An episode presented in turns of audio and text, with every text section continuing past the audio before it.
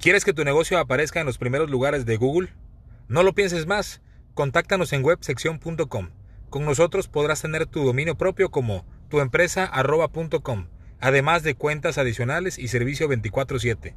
No esperes más, contáctanos en www.websección.com.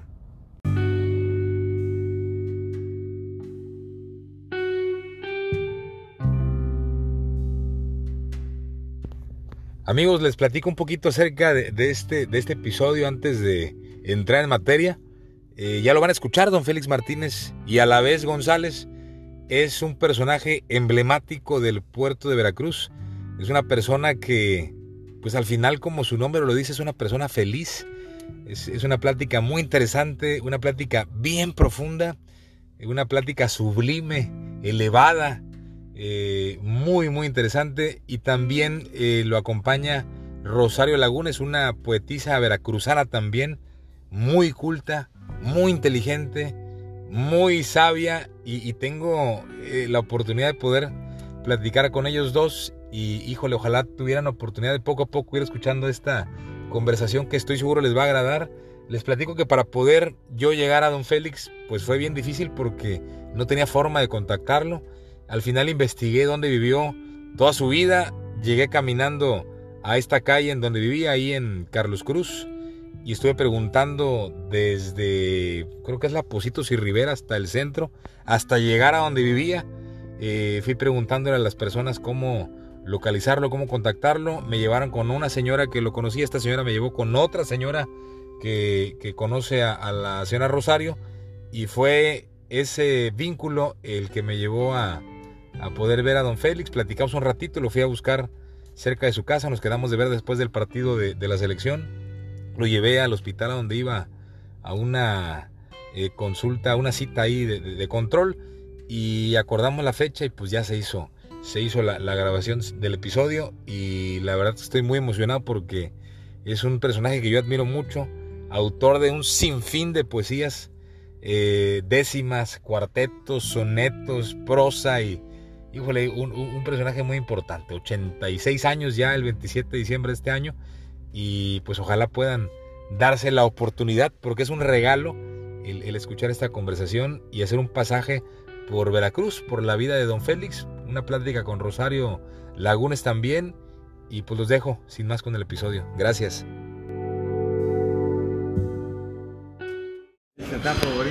Hola, muy buenos días, buenas noches, buenas tardes, depende de la hora, el lugar. El día de hoy tengo un episodio muy especial, les traigo un episodio muy interesante, yo creo que es de estos episodios que son para recordar. Estoy con un personaje emblemático del puerto de Veracruz, aunque aunque no es originario del puerto, él es originario de Teocelo allá en los años 30, eh, nació en el 36 pues ya prácticamente es, porteño. Eh, don Félix. Llevo aquí entre el 41 y 42, pasando 45 años y medio. Ok. Voy a 86, pues ya soy o sea, más de 80 años viviendo en Veracruz. Él, él, él, es don Félix Martínez y a la vez González. Eh, un personaje emblemático de cimero, rotulista, fue boxeador, fue maratonista, fue tranviario también, fue director de la casa de Agustín Lara, de la casa de Agustín Lara, también estuvo trabajando en la casa de Salvador Díaz Mirón. Y bueno, un personaje emblemático que es muy conocido por eh, su oficio aquí en Veracruz, pero también tiene por ahí un poema que ya a su edad eh, adulta compuso que, yo creo que catapultó lo que ya venía haciendo don, don, Félix, que es mi viejo Veracruz. Fíjate qué bonito, me hace recordar cómo nace ese, eh, pues, esa narrativa, es una narrativa, ¿sí? Es poesía narrativa, ¿no? Porque las décimas es poesía. Sí. Resulta ser que hace, cuando Veracruz cumplió 475 años, okay. ¿hace qué tiempo fue? Más de 25. Más de 25. Entonces hace como 26, 27 años yo venía caminando de Arista y la 10, la colonia Hidalgo, hacia Carlos Cruz, entre Pinosores y Jiménez. Ahí viví toda mi vida hasta ya, eh, ya adulto, ya me fui a vivir allá arriba. Pero ahí tenía yo un cuarto en la vecindad tan hermoso que es haber vivido en una vecindad. No tienen ustedes idea de lo que es haber vivido, la experiencia de vivir en un patio de vecindad, la experiencia de estar al roce constante con, la, con los vecinos, los niños con los niños, los niños, en fin, es una cosa muy hermosa que le doy gracias a Dios haber vivido en un patio de vecindad. Cuando fuimos allá arriba, una de mis hijas me decía, era niña, de 8 o 9 años me decía, ay papi, a mí me gustaría volver a vivir en la vecindad. Sí. Fíjate, cuando ya tenemos un terreno de 10 por 30 y una casa amplia, no como en la vecindad. Y sin embargo ella añoraba haber vivido en la vecindad. Eh, entonces te digo que venía yo caminando allá arriba y al llegar, hace más de 25 años, casi 30 años, al bajar Arista y Cuauhtémoc no podía, cuarto para las nueve, ponle, cuarto, diez para las nueve de la mañana, venía a trabajar. Me venía yo caminando, me gustaba caminar. Y no podía yo pasar, ¿por qué? Por el constante, no había semáforos y era un pasar de carros para allá y para acá y motos y trailers y cuando al fin pasé de este lado de la acera, ¿no? Me quedo viendo hacia Cuauhtémoc y me dije, carajo, pensar que yo conocí un Veracruz tan diferente. Así como ves aquí esto, esto, esto, así ves esto. ¿En el tranvía todavía? No, no, no, olvídate del tranvía. ¿Ves, ves esta parte? Así estaba Cuauhtémoc Cuauhtémoc tenía un caño en medio, un caño en medio, todo, todo Cuauhtémoc. Había puentes de madera para pasar, porque no había ni uno, un puente oficial, vamos a llamarlo, eran de madera que hacía la gente para pasar de un lado para otro. perdón. Entonces me dije, carajo, yo conocí un Veracruz tan diferente. Y en ese momento me nació por empezar, tuve la buena fortuna, no escribía yo décimas, fíjate, no escribía yo décimas, hacía yo cuartetas y sextetas, inclusive hay unas asonancias ahí, porque empiezo diciendo, tuve la buena fortuna de conocer Veracruz cuando brillaba la luz y no había tremenda bruma, y fortuna con bruma no son consonancias, porque fortuna eh, tendría que rimar, digamos, con luna. Pero fonéticamente se escucha muy bien. claro, ¿sabes por qué? Así son la mayoría de las canciones. En la mayoría de las canciones vas a encontrar asonancias, no consonancias. Muy bien. Asonancias es cuando se parecen las palabras, pero no son iguales a partir del sonido del acento. No hay una exactitud. En, Exactamente, no hay una exactitud. Perdón, las vocales varían las consonantes. Bruma, luna, uma, una. La U y la A, pero varía qué? La M y la N. Sin, embargo, para el oído no es. no, es agradable. Lo digiere bien. Es, agradable para el oído, es agradable. Entonces, ahí empecé a escribir y empecé, digo, a pensar en escribir, ¿no? Para ahí, a llegar, no iba ni yo preparado como para ponerme a escribir en estos momentos, ¿no? Sino poco a poco empecé a escribir y me arrimaba yo a mi amigo Juan Alavés Lara le digo, mira lo que estoy, es que hoy está muy bueno. Oye, pon a la, a la jaibera que venía, que se bajaba en el Alvaradito. Había un tren que le decían el Alvaradito de Veracruz a Alvarado. ¿En qué año era eso, más o menos? 1941, 42. Yo todavía lo alcancé. 42, 43. Sí. 43, bueno, yo todavía alcancé a verlo. Eh, había autovías también para Alvarado. Ok.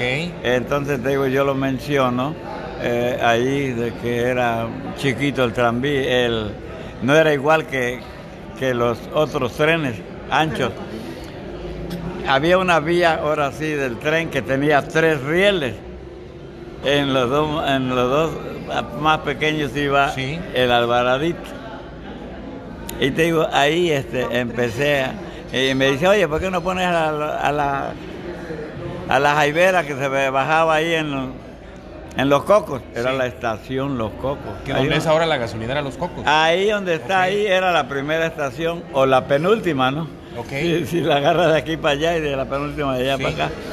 Y, dice que se venía caminando. No, Juan, yo voy a poner los que yo vi. Ok. Y, todos los que aparecen, a todos los vi. Todo lo que retrata esta poesía o esta prosa son vivencias de, de... Pero es una narrativa, Pablo porque hay, hay, la poesía tiene muchos, muchas divisiones. La lírica, la romántica, la erótica, la sacra. Lo de Félix es una narrativa. Yo me he atrevido a llamarlo el, cronista en décima del puerto de Veracruz. De hecho fue cronista, el oficial del puerto de Veracruz. Bueno, estoy aquí con, con Rosario Lagunes, contadora de profesión, poeta de, por pasión, ah, por convicción, este, y, y nos, y nos Ferman. Ferman porque tuve madre y mucha, ¿eh? más Ferman que Lagunes, y Rosario Lagunes Ferman servidora. Muchas gracias, señora Rosario. Don Félix, me gustaría irme al génesis de su vida, a los orígenes, al inicio. Teocelo, Veracruz, pero el papá que se dedicaba, su mamá que se dedicaba, un poquito de su infancia. Mi papá era no, había que, había que eh, venirse para acá, porque mira, mi papá trabajaba para mi abuelo, su papá de él, don Félix Martínez, por cierto. Ah, también. Sí. Entonces, no creas que mi, abuelo tenía fincas cafetaleras, pero no creas que era muy, muy de dar pues, los centavos, no era más agarrado que un montano vaya. Con ¿Usted conoció a su abuelo? Claro que lo conocí los domingos ponía, los domingos en aquel entonces se hacía el mercado en, en Teocelo, porque no había mercado. Nada más los domingos se ponía la gente en un cuadro grande que había profeso para eso. Y mi abuelo ahí tenía un cuadro, una parte regular donde hacía nieve, ahí vendía nieve. Imagínate unos manteles largos, así, un cuadrado, ¿no? Eh, eh, con manteles blanquísimos que mis tías lo lavaban con, burros gruesos de madera eh, sostenían las tablas y ya las sillas en, en derredor, ¿no? Y te digo que mi abuelo era más agarrado que nada. Yo no recuerdo que un día me dijera, siéntense, tómense una nieve. No, no, no, nada, nada, nada. El tipo ahí. Entonces mi papá trabajaba para él y ya éramos nosotros cinco. Cinco hijos, ya no podía. Entonces vino a probar fortuna acá a Veracruz. ¿En qué año fue eso? ¿En qué año vino él? Debe haber venido en 1940, porque en el 41 ya dijo que nos veníamos para acá todos. O sea, esto fue para que tengamos contexto casi casi en, plena guerra mundial, ¿no? Exactamente. Fíjate. los albores de la Segunda Guerra Mundial, estamos hablando de los 30, siglo XX. Así es, en los albores de la Segunda Guerra Mundial, ellos migran para el puerto de Veracruz. Bueno, es que eh, en, el, ¿en qué año acabó la Guerra Mundial? En el 45. Eh, era cuando, fíjate, yo recuerdo muy bien allá, allá en Teocelo, había unas sinfonolas que le decían traga 10, porque le echaba 10 centavos una moneda de níquel que tal vez las conociste. ¿Qué es una sinfonola para quien no sepa? Una sinfonola, pues es una un aparato donde... escuchaba música. Como aquella de allá, Algo similar, ese es un fonógrafo. Okay. Ese es un fonógrafo. un fonógrafo. Así es, ahí se ponían discos. Okay. La sinfonola era más bien como un piano, era música. en, mm, no, no, no, no. Oh, tiene otro nombre, hija. La sinfonola. La sinfonola tiene otro nombre. Claro. ¿No sabe lo que es una sinfonola? No, y, seguramente mucha gente que lo escucha tampoco.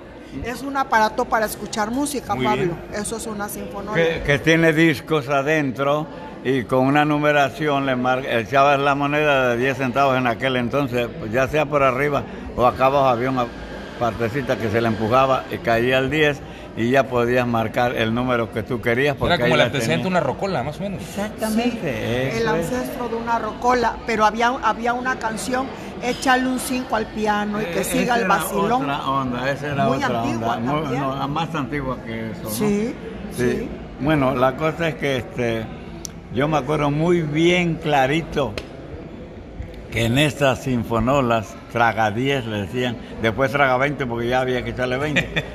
este, había una canción que, no sé quién la cantaría en aquel entonces, pero que la hizo famosísima, famosita, fue Daniel Santos, aquella de vengo a decirle adiós a los muchachos, porque pronto me voy para la guerra. Ok, ah, porque esa alusión al lo que se vivía en ese entonces. Y, y fíjate que, entre comillas, yo tengo por ahí un video donde el se entrevista a Rafael Hernández, que es el, el que hizo esa canción, y ahí platica cómo Daniel Santos no la podía grabar porque se le salían las lágrimas ah, cuando llegaba a la parte que dice, solo me parte el alma y me... y me ¿qué? Eh, solo me parte el alma y me conduela. ¿Qué dejo tan solita mi mamá? Mi pobre madrecita que es tan buena.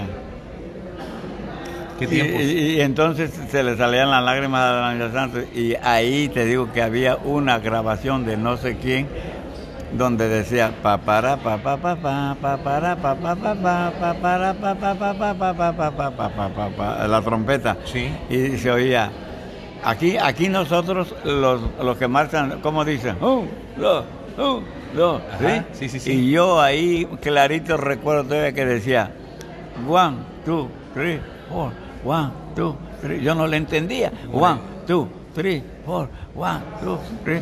no sé si en aquellos ayeres los soldados norteamericanos marcaban al ritmo de esos cuatro números. Okay, Pero yo, eh, y te digo, a mí no se me olvida porque, ¿qué crees? Yo creí que decía cuánto frijol. Como no lo entendía yo al inglés, cuánto frijol, cuánto. Digo, ¿por qué dirán cuánto frijol?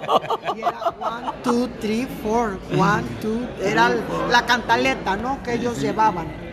Esto fue al inicio de los 40. Don Félix era un niño. 40, 40. Mira.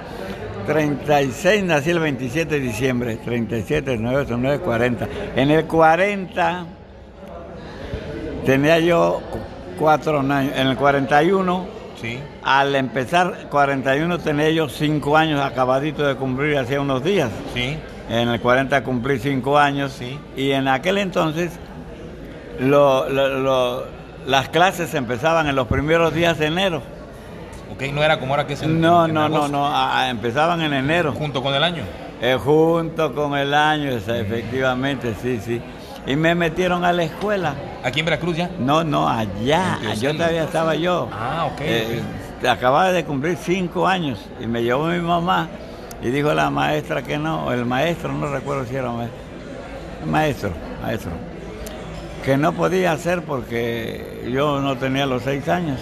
A no ser que quiera usted, le dijo a mi mamá, que se quede como oyente. Ok. Entonces yo me quedé como oyente. Qué buena decisión. Claro, porque al poco voy a utilizar una, palabra fuera de, dice, yo siempre he, pensado que era muy burro para la escuela porque no me gustaba nada, pero no era yo tan pendejo, porque fíjate, bien me acuerdo, le he platicado tanto a, mi mujer, tantas cosas que ella ya sabe lo que voy a decir. Me acuerdo muy bien que saliendo de la escuela, allá estuve nada más seis meses, no sé si a los cuatro o cinco meses, yo encontré un papel como de ese tamaño, un papel botado que andaban botando la gente, no sé qué. En, aquel entonces de Jalapa a Teocelo nada más había, la única comunicación era un tren que se llamaba El Piojito porque era como el alvaradito de aquí, era chiquito eh, y había autovías, no había carretera ya empezaron a hacerla y en esos papeles, volantes, eran volantes más bien, decía aviso al, pueblo, al público, algo así decía. Le comunicamos que pronto tendremos nuestros camiones. Ok. Wow, decía ella mamá, ya, y fui y se lo hice. Cabrón. A los cinco años. no sé. Siendo oyente. Ya, ya, ya, hilaba las frases. Ya sí, es muy bonita esa historia. A lo mejor se lo leí como decíamos ahora, cancaneando, ¿no? Cancaneando, ¿no? A mi mamá, ¿no? De eso sí no me acuerdo cómo se lo leí, pero sí me acuerdo que se lo leí ay hijo, qué bueno que ya vamos a tener nuestros camiones. Mi mamá no le puso mucha atención a que ya empezaba yo a deletrear, como quien dice, ¿no? A deletrear. Que, era un gran logro y la entrada a las letras, de alguna forma. Y, imagínate, y fíjate que la... Tres, tres camiones y los tres tenían un nombre esos camioncitos de Teocelo.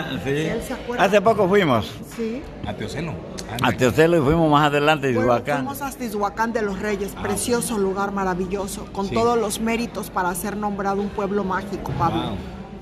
Pero creo que no cumple con la infraestructura que pide el, INA para nombrar este pueblo mágico a determinado lugar, que es determinada cantidad de hoteles y otros requisitos que piden. Por, por lo demás, todo el ambiente, lo que rodea a Ishuacán tiene méritos más que suficientes para ser pueblo mágico. Es un pueblo entre cerros. Y llegamos a ver, por ahí hay unas fotos que traemos, ¿no? Sí. Cómo las nubes bajan abajo de los cerros. Son bancos de Ese es mi papá era ah, alto, blanco, de ojos verdes. El pobre murió pensando que yo era su hijo. ¿Es real? ¿Es real? Al fin. Sí, él era, don Silvano era blanco de ojos Al fin que el ser padre es un acto de fe. Claro, claro, estaba en el corral, ¿no? Pero, pero sí es cierto esto de que creyó que era su hijo. O sea, no. no, ah, mío. Sí, sí, sí, aquí estoy viendo, aquí estoy viendo en una foto un libro que nos trae don, Félix, el autor de este libro. Eh, el libro que tengo aquí en este mis manos se llama Este es mi Veracruz, una obra de don Félix Martínez. Y entre las páginas, en la página 91, hay una foto de un señor que trae un sombrero eh, tipo cubano, se llama este, este sombrero. Con un nombre muy similar a usted en, el físico, sin embargo de tez blanca y se alcanza a ver como de ojos color miel, verdes. Pero don Félix es de tez morena, por eso la, broma. Moreno, porque pues, ¿qué quieres? Es que salí tarde del, del baúl, me estaba yo quemando. Oiga, don Félix, entonces, cinco años, deletreaba ese papel que encontró con la mamá. Y, qué pasó después? Pues no, no, ya llegando aquí, este, me metieron ahí a, que estuve, te va a dar la risa. Me metieron a una escuela a que, pues a hacerme guaje, ¿no? Porque aquí tampoco me admitieron, ¿no? Aquí en Veracruz, ya. ya, yo tenía cinco años y medio. Y entonces, al terminar ese primer año, era el primer año, que me dan una boleta también y voy y que se pasa, al paso de la escuela, por ahí unas cuantas casas vivía mi tía, mi tía hermana de mi papá, mi tía María. Mire tía, ya me dieron mi boleta. ¡Ay, hijo! Pero puro cinco. No, tía, ahí hay un diez. Sí, recabrón, diez faltas. o sea que, no, se le daba a la escuela entonces al, inicio. No me gustaba, no me gustaba, no me gustaba, pero hoy cómo me arrepiento de haber de, no haberle puesto atención a dos maestros, a tres, a la maestra Rosa, al maestro el que daba el tiempo, César Luna Bausa, me dio clases, de, era maestro de escuela. Sí y al maestro Enrique Martínez, ya han muerto los tres. César Luna, que era meteorólogo. Era meteorólogo, tío de Isidro Cano Luna, el actual, claro. ah, caray. César Luna Bausa, estaba muy jovencito. Cuando me empezó en 1946, yo tenía 1946. Nueve años. Nueve años, nueve años. Tenía yo nueve años, porque exactamente, tenía yo nueve años. Nueve años, porque acababa yo de cumplirlos. Sí, sí, sí. Y te digo que empezamos a principio. Tenía yo nueve años, efectivamente, y me dio cuarto y quinto, no, tercero y cuarto. Y quinto y sexto me dio el maestro Enrique Martínez, excelentísimos maestros. Dije, el maestro Luna me, expulsó dos veces, 15 días y 15 días. Me aprobó que ella no me quería ver. o sea que era tremendo en, la, pues, Mira, yo era muy peleonero, te dije hace rato. Yo me peleaba hasta con los grandes. Me hacían llorar los grandes, me hacían llorar, pero yo me peleaba con ellos. Y dije, pues yo voy a ser boxeador. Ok. Ahorita me, gustaría llegar a esa, esa, parte, pero antes, ese niño peleonero que sacaba cinco y tenía diez faltas, ¿qué soñaba ser de grande? ¿Cuál era su anhelo, su sueño? Ah, yo quería ser como soy hoy. Yo quisiera ser, si puedo decirlo, popular, muy conocido. Que fuera yo a todos lados y en todos lados me hablaran. ¿Qué hago? ¿Qué hago? Y se empezó a dar porque fui, a, fui tranviario, mucha gente me conoció Fui boxeador, muy otra gente.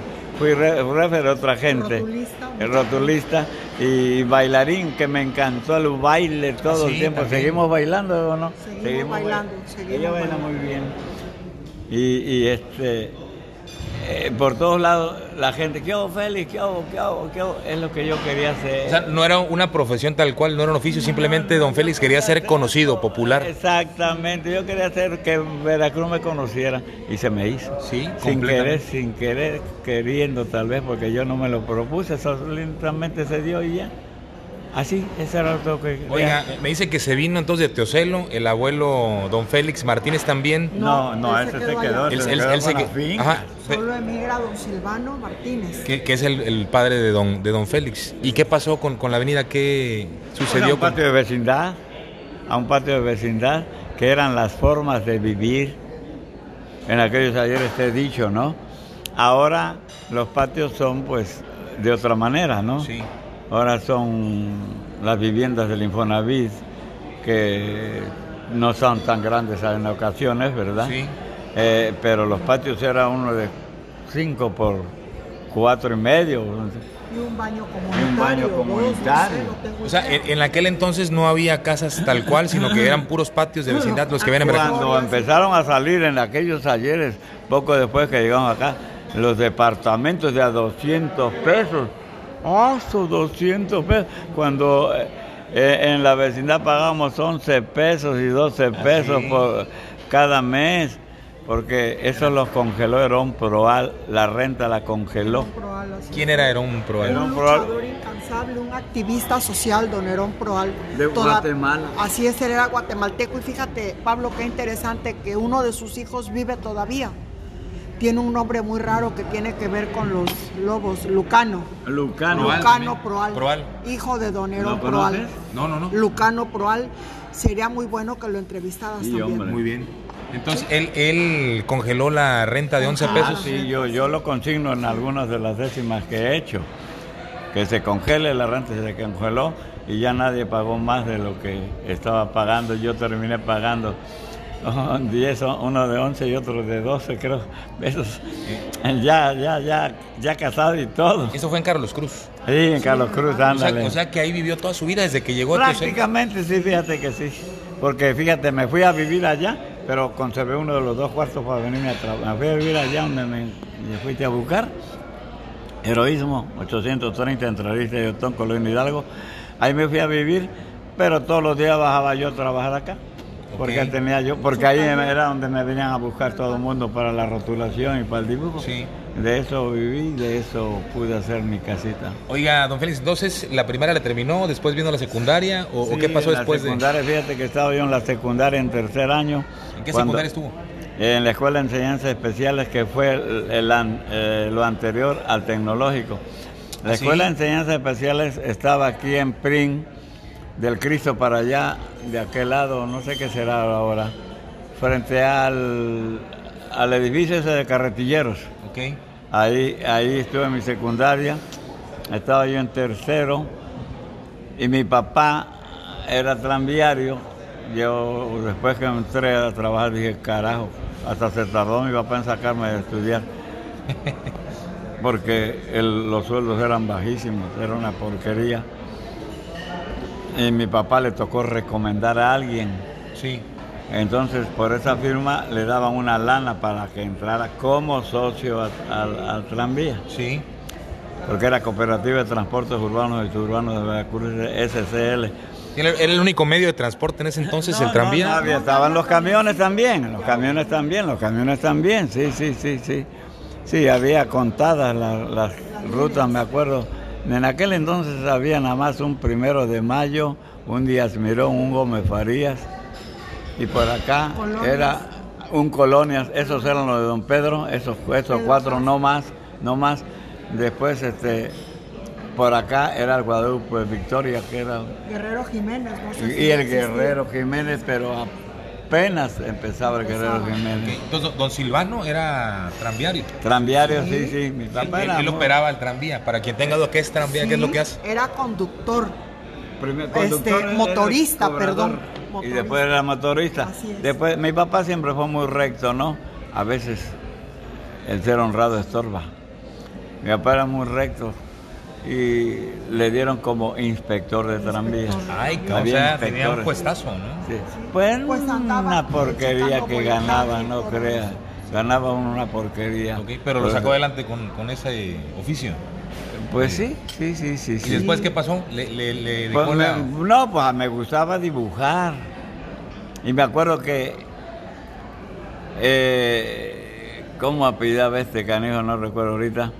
Era, eh, tenía un equipo ahí de béisbol de los tranviarios.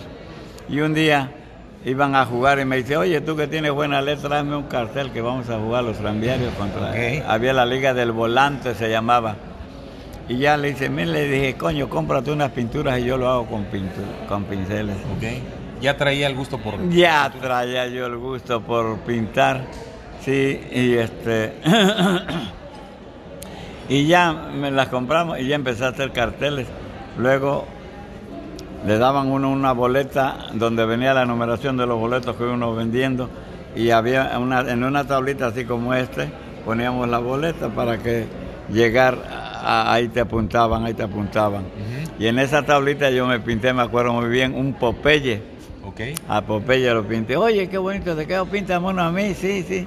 Y ya le ponía yo su nombre. Oye, no me puedes ir a rotular una cruz Sí, y ya empecé a hacer. O sea que fue por accidente el tema de ser rotulista. Pues prácticamente, aunque quería yo, aunque quería yo, había yo andado ayudando a un, a un rotulista y a mí me gustaba eso, ¿no? Y así empezó la cosa y hasta que un excelentísimo amigo, Humberto Torres Santiago, siempre lo voy a nombrar, siempre lo voy a nombrar, me decía, me veía leyendo el Chanoc, ¿te acuerdas del Chanoc? No, no. Esas revistas, revistas de, historietas. Y, él nunca me ha dicho feliz, siempre me ha dicho feliz. Feliz. Él tenía una, primero tuvo una ostionería, le hacía yo dibujos. Y después una zapatería y les hago carteles y precios y todo, siempre. Perdón, hago una acotación aquí. Su nombre es lo que realmente quiere decir. Su nombre está en latín Félix, ah, pero su traducción literal es al castellano feliz. Eso es lo que tal cual quiere decir. Y, al final es como que una programación neurolingüística, es un decreto porque es un nombre... Algo profético en su vida, Félix. Quiere decir feliz. Sí, sí, sí. Y, yo, y yo lo veo así. Te decía yo que ese cuate, ese cuate le debo mucho. Le debo mucho Humberto Torres Santiago, no dejaré de mencionarlo. Mm, me decía, coño, feliz, lee buenos libros. Él nada más había tenido tres años de primaria y leía un montón, ah, compraba buenos libros. Por él era pulcro. Eh, bueno, culto. culto, culto, culto, perdón, perdón. Se puede decir, él solito se cultivaba, autodidacta. Muy bien. Sabía mucho, sabía mucho, leía mucho y, sobre todo retenía. Y, me empezó a prestar libros y a obsequiar libros. Por él yo leí poesía del año 1000, poesía española. Él tenía unos buenos libros y me regaló algunos. Él sembró la semilla. Eh, ¿eh? Él sembró la semilla. Él, él sembró. No, este, vas a ver que trabajando se dio cuenta que yo podía versar porque una vez le hice unos versitos ahí. ¿Y cómo nació, cómo nació ese tema del verso también? O sea, ¿fue igual que el tema de ser rotulista o, cómo llegó a ser? Sí, fíjate que sí, a la par, porque fíjate que inclusive cuando era yo tranviario, sucedió aquel, aquel, aquel mal llamado accidente, ¿no? Cuando el tiburón se acercó a la playa y mordió a un señor. ¿Nunca oíste eso? No, no, no, ¿En qué año? ¿Nunca? muy joven. Pues era yo tranviario, yo me salí en el 65, en los 60, como en el 60, un, un, un, este, ¿Un tiburón. Un tiburón se acercó a la playa, estaba nadando, conocimos a su familia, ah, nos obsequió unos, unas crónicas del accidente. y cuando pasó eso, yo escribí esto que decía, causa muy mala impresión saber que en Villas del Mar, y tras mucho merodear se acercaba un tiburón. Puras cuartetas. Un muchacho que nadaba en tan hermoso lugar nunca pudo imaginar que un tiburón lo acechaba. Pierna y brazo le arrancó de tremenda dentellada, ya me llevó la chingada, fue todo lo que gritó. El lugar de la sirena anunciaba la ambulancia que llegó con gran prestancia y con intención muy buena. Su vida salvó la ciencia, sus extremidades no, por eso Mocho quedó para que sirva de experiencia. Después en otra ocasión, cerca del mismo lugar, allá de Villa del Mar, reapareció el tiburón Quien lo vio te lo asegura que atacó con gran destreza, escogiendo como presa a joven y noble cura. El médico fracasó porque con toda su ciencia no le salvó la existencia, la muerte se lo llevó. Hoy te acabo de contar este caso tan sonado. Yo nunca más me he bañado allá de Villa del Mar. ¡Wow! ¡Qué increíble! Y esto siendo tranviario, como un pasatiempo, como un hobby. Sí, y fíjate, en el 70, en el 70, cuando el águila, yo me acuerdo muy bien, como si fuera hace unas noches, estaba yo haciendo un montón de carteles y estaba yo oyendo cuando se coronó el águila en aquellos ayeres, en el 70. Y cuando terminó, chin, chin, chin, que me pongo a escribir, pero así no me lo aprendí, me puse a escribir de nombrando algunos de los jugadores. Puras cuartetas porque no, no dominaba yo la décima, ni siquiera la sexteta. Y, así empezó, te digo, así empezó esto. Ahí fue iniciando el mundo de la poesía, el mundo de la décima, sí, el mundo de la te digo que gracias a Humberto Torres me empezó a, a... Él también escribía nada más que él muy poco, muy poco, me acuerdo de una décima, escribía décimas, él Mm, ahorita no viene a la memoria alguna de ellas. Oiga, oiga, Félix, eh, dentro de todos estos eh, oficios o cosas que ha hecho, ¿cuál fue la primera que llegó? ¿Boxeador? ¿Rotulista? ¿O cuál fue la primera que llegó? Porque me gustaría también conocer su etapa como boxeador. Estaba muy interesante. Boxeador, sí, fíjate que este que en 1954 tenía yo que ¿Cuántos años en 54? 36, son 14, 4, 18. 18 años, 18 años. Me acuerdo que, decía, hoy se cierran las inscripciones y le dije a mi hermano, ve a apuntarme. Yo andaba trabajando de motorista. ¿Inscripciones para qué? ¿Para boxeador? para boxeador. Ah, sí, la arena estaba aquí enfrente de Yucatán. Todos esos edificios que ¿Dónde es el Yucatán? El Yucatán, en el centro. Yucatán. Ah, ok, ok, ok. La nevería Yucatán enfrente, donde está todo Castilla, todo eso. ahora le dicen heladería. Yucatán, pero toda la vida fue nevería Yucatán. Que de repente tenían música en vivo, ¿no? el rock se pone buenísimo. Jueves, viernes y sábado, buenísimo. Ok. Sí. Entonces ahí era la arena. Sí, aquí, ahí, ahí peleé, peleé tres veces. Tres veces a tres rounds. Y ya después un canijo me llevó a pelear ocho rounds. Ok. Ocho rounds. Y ya volví a pelear después de otros tres rounds. me volví a inscribir en otros campeonatos. No hice gran cosa como peleador, llegar hasta ocho rounds nada más. ¿Pero quién se sube al ring? No, no, no, mira. Eh, es el más solitario del mundo, nadie te ayuda. Sí, estás solo en el cuadrilátero con el oponente y con los puños y dale. tres minutos Sí. Sí, sí, son tres, son, eran nueve minutos, pero nueve minutos, pero bien fajados. Sí. Eran tres rounds, sí.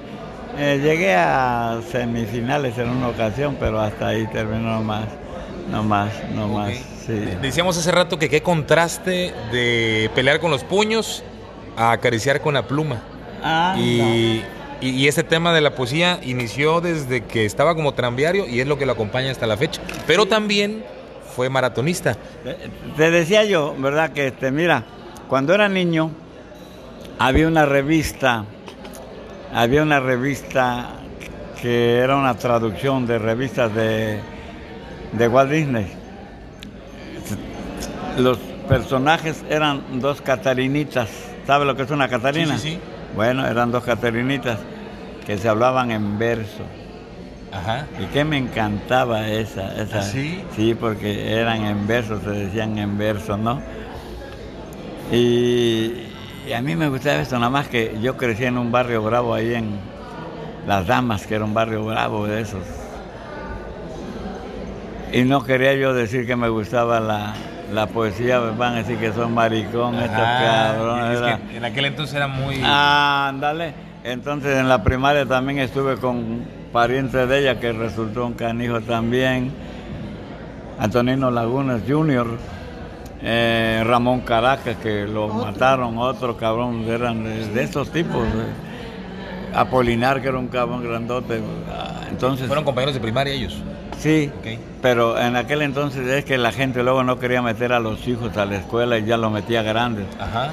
Y había contrastes. De edades. Ah, caray, ok. En un mismo grupo podía estar un niño de 8 años y un joven de 14. Ándale, exactamente. Ah, no sabía eso. En primer año o en segundo o en tercero podía haber esa diferencia de edades, Pablo, en un grupo. entonces... Decía yo que yo me peleaba con cualquiera, no, no, que, le, sí, de una vez. Me estaba yo llorando porque me habían pegado. Pero de ahí me salió, yo leía historietas a escondidas, leía las historietas de las Catarinas. Mm, no, no, no, no, no, no, no, porque, porque mi mira, mi mamá no sabía leer, mi papá andaba chambeando. No había, no, no, no, no, a escondidas no. Pero Humberto Torres siempre me dijo, coño, feliz, lee buenos libros. Sí. Lee buenos libros. Y fíjate que sí. Aunque, espérame, diré a favor de Chanoc, que era una literatura para la clase común y corriente. La clase baja se puede decir, el pópulo, así es. Entonces yo creo que era parte de una cultura también, Pablo. Ah, no, de una idiosincrasia. Eso tiene su mérito. Sí. Eh, lágrimas y risas, el chanoc, el payo y cualquier revista de historieta que me menciones tiene es parte de, es parte de la cultura. Hay una riqueza cultural ahí que definitivamente, claro, definitivamente. es parte de la cultura. ¿Qué es la cultura para ti? Al final la cultura es lo que hace a un pueblo rico en costumbres, en hábitos, orgulloso de tradiciones, Así es, total, la religión, eh, la idiosincrasia, hasta el léxico. El léxico, el vocabulario que cada, barrio tiene. no hablan lo mismo. Es una identidad. Así es, no hablan lo mismo en el fraccionamiento Reforma Claro. Que en la Pochota. Que en la Huaca. O En la Huaca. Exactamente, igual. en México tú vas a Tacubaya o a esos. ¿Qué hubo, carnal? ¿Qué dice el vato ese, no? Y tú vas a la Roma y nadie habla así, ¿verdad? Habla otro. El léxico es la manera de comunicarse de determinados grupos. Ok. Ok. Sí. Entonces conviví ahí con compañeros con Antonino Lagunes. Sí, sí, sí. Entonces, entonces yo no quería que, que supieran que me gustaba la poesía, no, no, no, no, me lo guardaba yo, me lo guardaba. Pero sí, cuando Humberto Torres Santiago, repito, le agradezco muchísimo Humberto, eh, me empieza a prestar, empecé a, darme cuenta, él hacía décimas y nunca me supo explicar cómo se hacían. Hacía muy poquito él, casi nada, pero sí le llegué a, a este, había una que decía, qué tarde te diste cuenta que yo fui tu adoración y al no alcanzar el perdón suspiras y te lamentas. Hombre, tuviste 50 ricos, pobres, millonarios, uno que otro imaginario, también un telegrafista que en tu vida pasa lista, pero para mí no cuenta. Esa es una de las de él. Ok, de, lo poco que escribió, me dice. De lo poquito que escribió. Entonces yo empecé a, a, a escribir y él nunca me supo decir, pero yo al leer los libros leía yo a Paco Píldora y no le entendía que eran décimas. Okay. En aquel entonces Paco Píldora era la estrella de la tarde, de, digo, del dictamen, con su columna Pildorita se llamaba. Sí. Y oiga, Félix, voy a hacer un paréntesis porque mucha gente escucha décima, pero no saben qué es décima. y aquí tenemos una experta o, que conoce el, origen de la décima para que conozcan qué es, porque no es fácil hacer una décima. Se ocupa mucha creatividad, se ocupa un apego estricto al, a la composición. ¿Qué es una décima, señora Rosario? Mira, primero te voy a explicar brevemente que muchos poetas reconocidos, grupos de intelectuales, menosprecian la labor de un decimero, de una decimera. Yo quiero decirles hoy que la décima es poesía, indudablemente, que es una construcción métrica que tiene, por decirte algo así rápido, 500 años de existencia y que a través de los siglos ha pervivido. La décima, Pablo, es una construcción métrica de 10 versos, generalmente octasilábicos, y con cierta simetría en, en, su estructura. El primer verso tiene que rimar con el cuarto y quinto segundo y tercero van libres. Sexto. hay consonancia entre ellos. Eh, estoy dando primero la explicación. El sexto con el séptimo y octavo. Perdón, con octavo y noveno. Sí. Sexto y séptimo, ah, ya me, ya me hice bolas. bueno, es, el sexto. espérame, el... primero con el cuarto y quinto van en, en consonancia. Y dos y tres van libres. Sí Y después el sexto con el octavo y noveno. Séptimo con el décimo. Sí.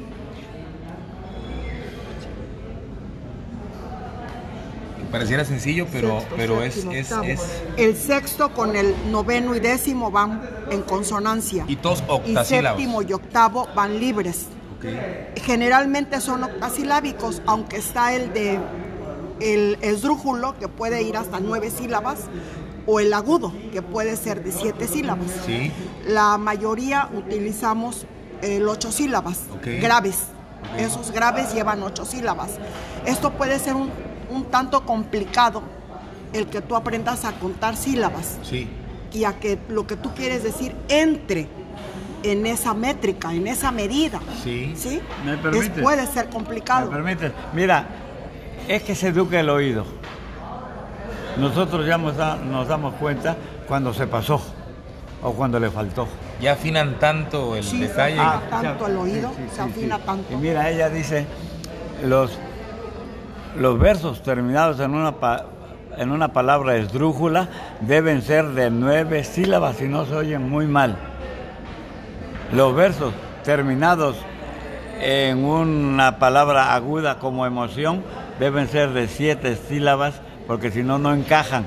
Es que no, es nada fácil Si me permites, hoy estamos en cierto modo los románticos, troveros, los que crecimos en otra generación, lamentamos la muerte de un ícono mundial como fue Pablo Milanés. Sí, que anoche. El trovero cubano, ¿verdad? Hoy nos levantamos con la triste noticia de que Pablo ya había trascendido. Sí, fundador de la nueva trova. Así es. Entonces yo me permití escribirle esto. Es una muestra de la décima, lo que te acabo de explicar. Ok. A ver, Dice, tristeza nubla el ambiente y así de pronto se expande. Ha partido alguien muy grande, dolor en toda su gente. Pablo Milanés presente su arte en cada canción, compartía la emoción del poeta enamorado, en él llevaba centrado a Cuba en el corazón. ¡Wow! qué bonito. Esto es una décima espinela con la estructura que te acabo de, explicar o compartir. Es imposible que alguien de entrada comprenda. Sí, sí, sí. ¿Sí? Alguien que no tiene nada que ver con las letras, que no de poesía, nada. Los que saben del tema hablamos de Spinel hace rato, pero no era él el, autor. No, él no es el creador, no. Me permite, Vicente Martínez Espinel, que nace en Ronda, España, en 1530, muere en Madrid en 1624. Vicente Martínez Espinel eh, salva esa o rescata esa, esa estructura que ya existía, ya existía, y como él era músico, él está escrito que él le pone la quinta cuerda a la guitarra española que era de cuatro como nuestro requinto jarocho. Ah, era de cuatro. Él le pone a la guitarra española la quinta cuerda, la sexta no sé.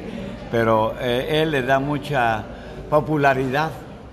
Y mira qué popularidad que la seguimos haciendo. Sí, sí, sí, sí el señor poeta, ¿cómo se llama? El poeta que le pone Pinela. Es Félix López de Vega a fines del siglo XVII, te estoy hablando de finales de 1600. Félix López de Vega como un homenaje a Vicente Martínez Espinel por su labor de rescate de esta estructura métrica, le pone espinelas, décimas espinelas en honor a Vicente Martínez Espinel. Y déjame decirte, Pablo, que grandes monstruos de la literatura universal como Sor Juana, Inés de la Cruz, como nuestro bate, Salvador Díaz Mirón, han escrito en décima. ¿eh? Para aquellos que piensan y menosprecian, vuelvo a repetir, porque sí me da cierto resquemor que menospreciemos una, una, estructura tan poética, tan maravillosa, que en 10 versos tú relatas una historia. Sí. Te lo acabo de compartir. tú, tú sacas tu sentimiento, tus emociones, tu, ¿qué es la poesía? Es el arte de describir con un lenguaje bello y elevado la vida misma. Así de fácil. Con figuras poéticas, con figuras... Con, los recursos literarios que, tenemos los que escribimos o los que componen canciones, que son las metáforas, la, este, esto de, consonancias, asonancias, y, y, muchos, multitud de recursos literarios. Poder cambiar la acentuación de las palabras, ¿Para qué? Para que tu rima entre en, en esa música que va en... La décima espinela está tan perfectamente estructurada que tú la puedes cantar en cualquier ritmo que quieras. es para, la décima se hizo prácticamente para cantarse, ¿no? Eh, eh, fíjate, tenemos una licencia hablaba de eso en este momento Rosario. Tenemos una licencia los poetas y los cantantes de cambiarle el acento a las palabras con tal de que entren en cierto ritmo. Sí, es cierto. En cierto ritmo, ¿sí? Siempre pongo el mismo ejemplo porque es el único que me viene a la memoria. Dice, a ver si te das cuenta de dónde le cambio el acento. Porque ni nos damos cuenta la gente. O sea, que, te va envolviendo, te va llevando, que no te percatas de la... No se percata porque, porque, eh, eh, eh, porque va con el ritmo. Inclusive en las décimas o en la prosa debe haber ritmo. Porque si no, aunque cumpla, fíjate que aunque cumpla en las décimas, aunque cumpla con la estructura de las ocho sílabas y de la sinalefa, en fin, si no tiene ritmo se oye feo. y tienes que buscarle hasta que suene bonito, que te lleve así, a que, que se te apre lo aprende uno más rápido cuando lleva ritmo. Dice, qué lindo es el suelo mío, bajo el azulado cielo, qué rústico el arroyuelo, murmura junto al bohío para, para, ¿Dónde le cambia el acento? No, no lo, no lo... A ver, va de nuevo. Qué lindo es el suelo mío, bajo el azulado cielo. Qué rústico el arroyuelo, murmura junto al bohío. Para. ¿Azulado? Qué rústico. Ah, chinga. Digo Fíjate que cómo rústico. suena también que ni siquiera no, percibes para que veas, vaya lo que es que a tu oído le agrada el ritmo. Es que te lleva, te envuelve. Y, claro, que te mueve hasta moverte para bailar. Sí, sí, sí. Eh, sí, pero digo, que rústico el arroyuelo. Ya me paro y le rompo la madre al ritmo. Sí. Ya se acabó el ritmo. Sí. Que rústico el arroyuelo. Que rústico el arroyuelo. Ajá. Por eso dice que tienen licencia para poder ah, cambiar la situación. Sí, sí, Se le llama licencias literarias. Licencia literaria, sí. Inclusive Díaz Mirón, como aquel gran Flores, le cambia a, en lugar de decir condores, dice, en lugar de decir cóndores, dice condores. Ah, mira. Dice condores. Entonces, después de esta reseña de la décima, que nos adentramos tantito, me hablaba del maestro Torres, que él fue el que lo introdujo. ¿Cómo no? Al, Alberto Torres Santiago. Lo introdujo a la, ah, ah él fue el que me puso prácticamente. Él fue el que, el que me. Órale, cabrón. Y desde entonces estoy escribiendo. Tropezamos hace más de 12 años tú y yo. Ella escribía una hermosa prosa poética, pero estando conmigo, pues yo también hago, hago sonetos, ¿no? Aquí tengo uno para mi papá.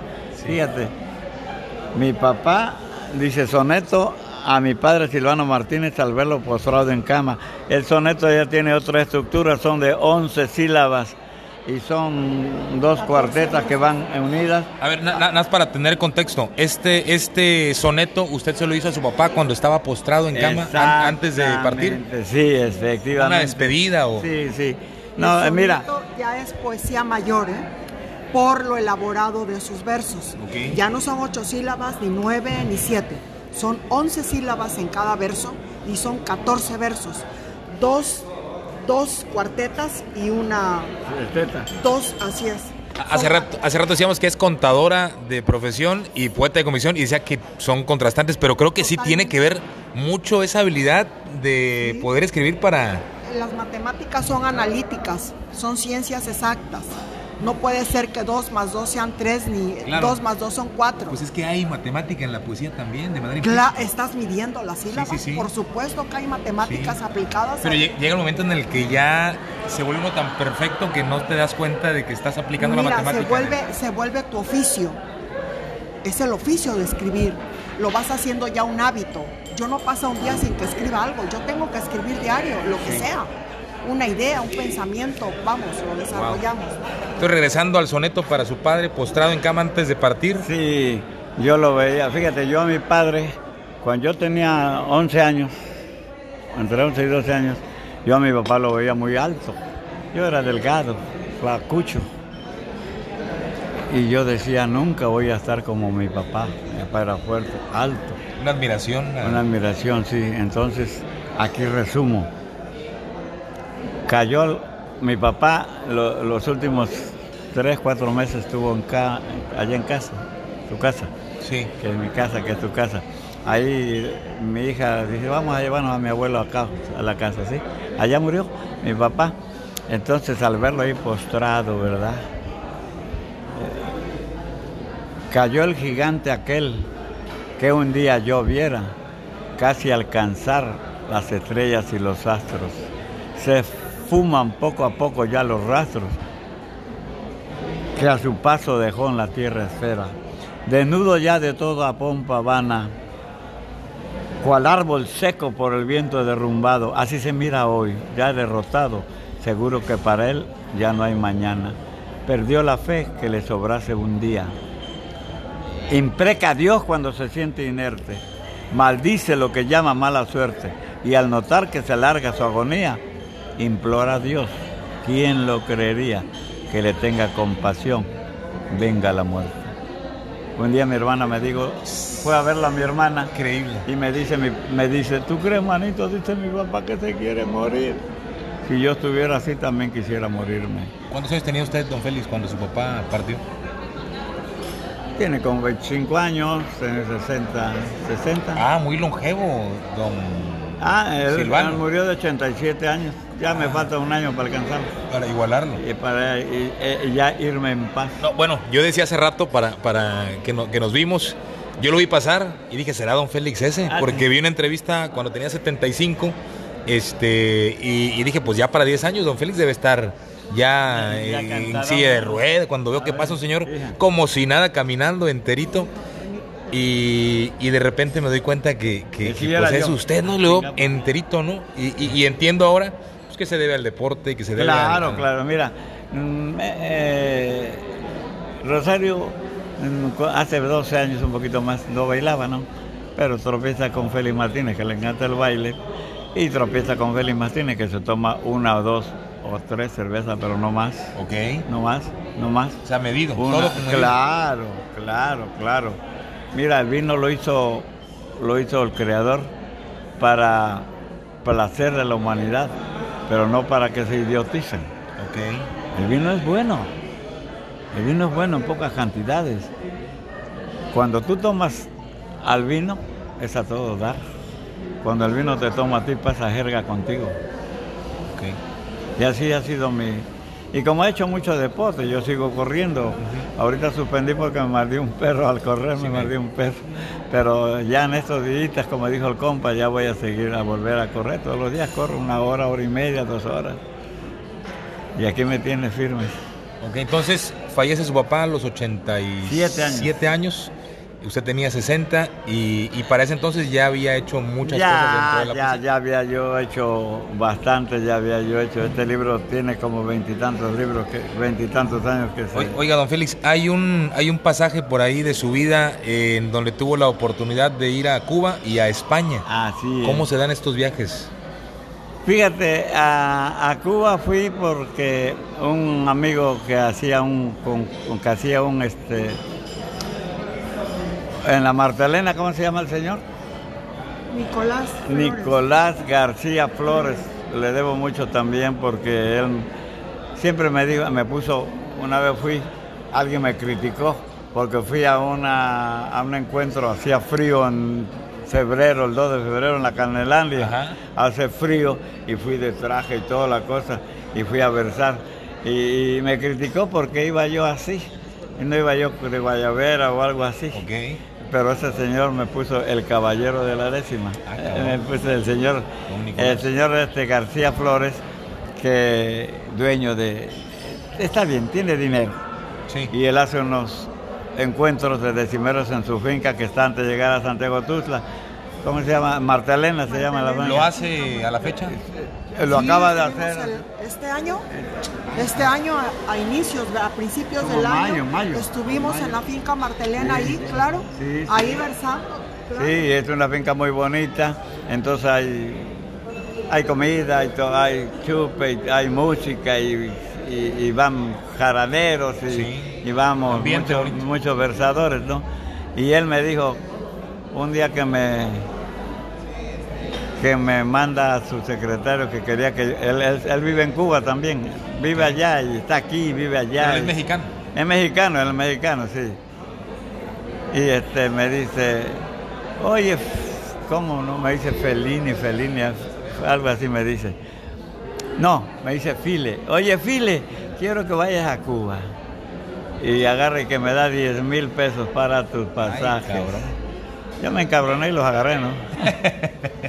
Bien enojado. Y, sí, me acuerdo que sobraron como 3 mil pesos en aquel entonces, ida y vuelta. Y le dije, aquí sobra, no, eso es para que te lo gastes aquí. Uy, qué, qué honrado también de su parte. ¿eh? Un tipazo, un tipazo, un tipazo.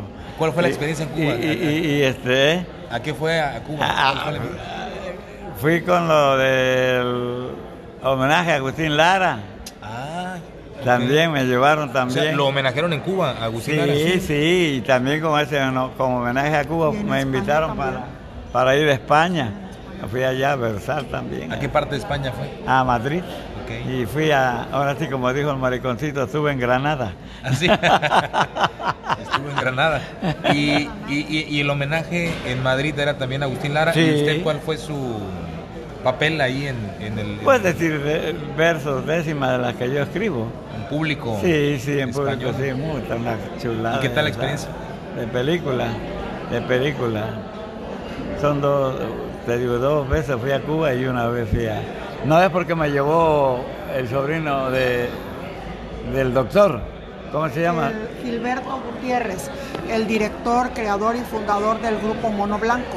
Ah, caray. Que nos ha representado con mucha honra en todo el mundo. Creo que, que, es la agrupación más emblemática de música tradicional veracruzana. Y justo acabo de ver una noticia donde grabaron una canción para una película gringa. Súper importantísima. ¿Lo viste en las sí, redes? Sí, sí, sí, sí, Yo, yo, sigo mucho. Estuvieron en Wakanda Forever ellos, en la banda.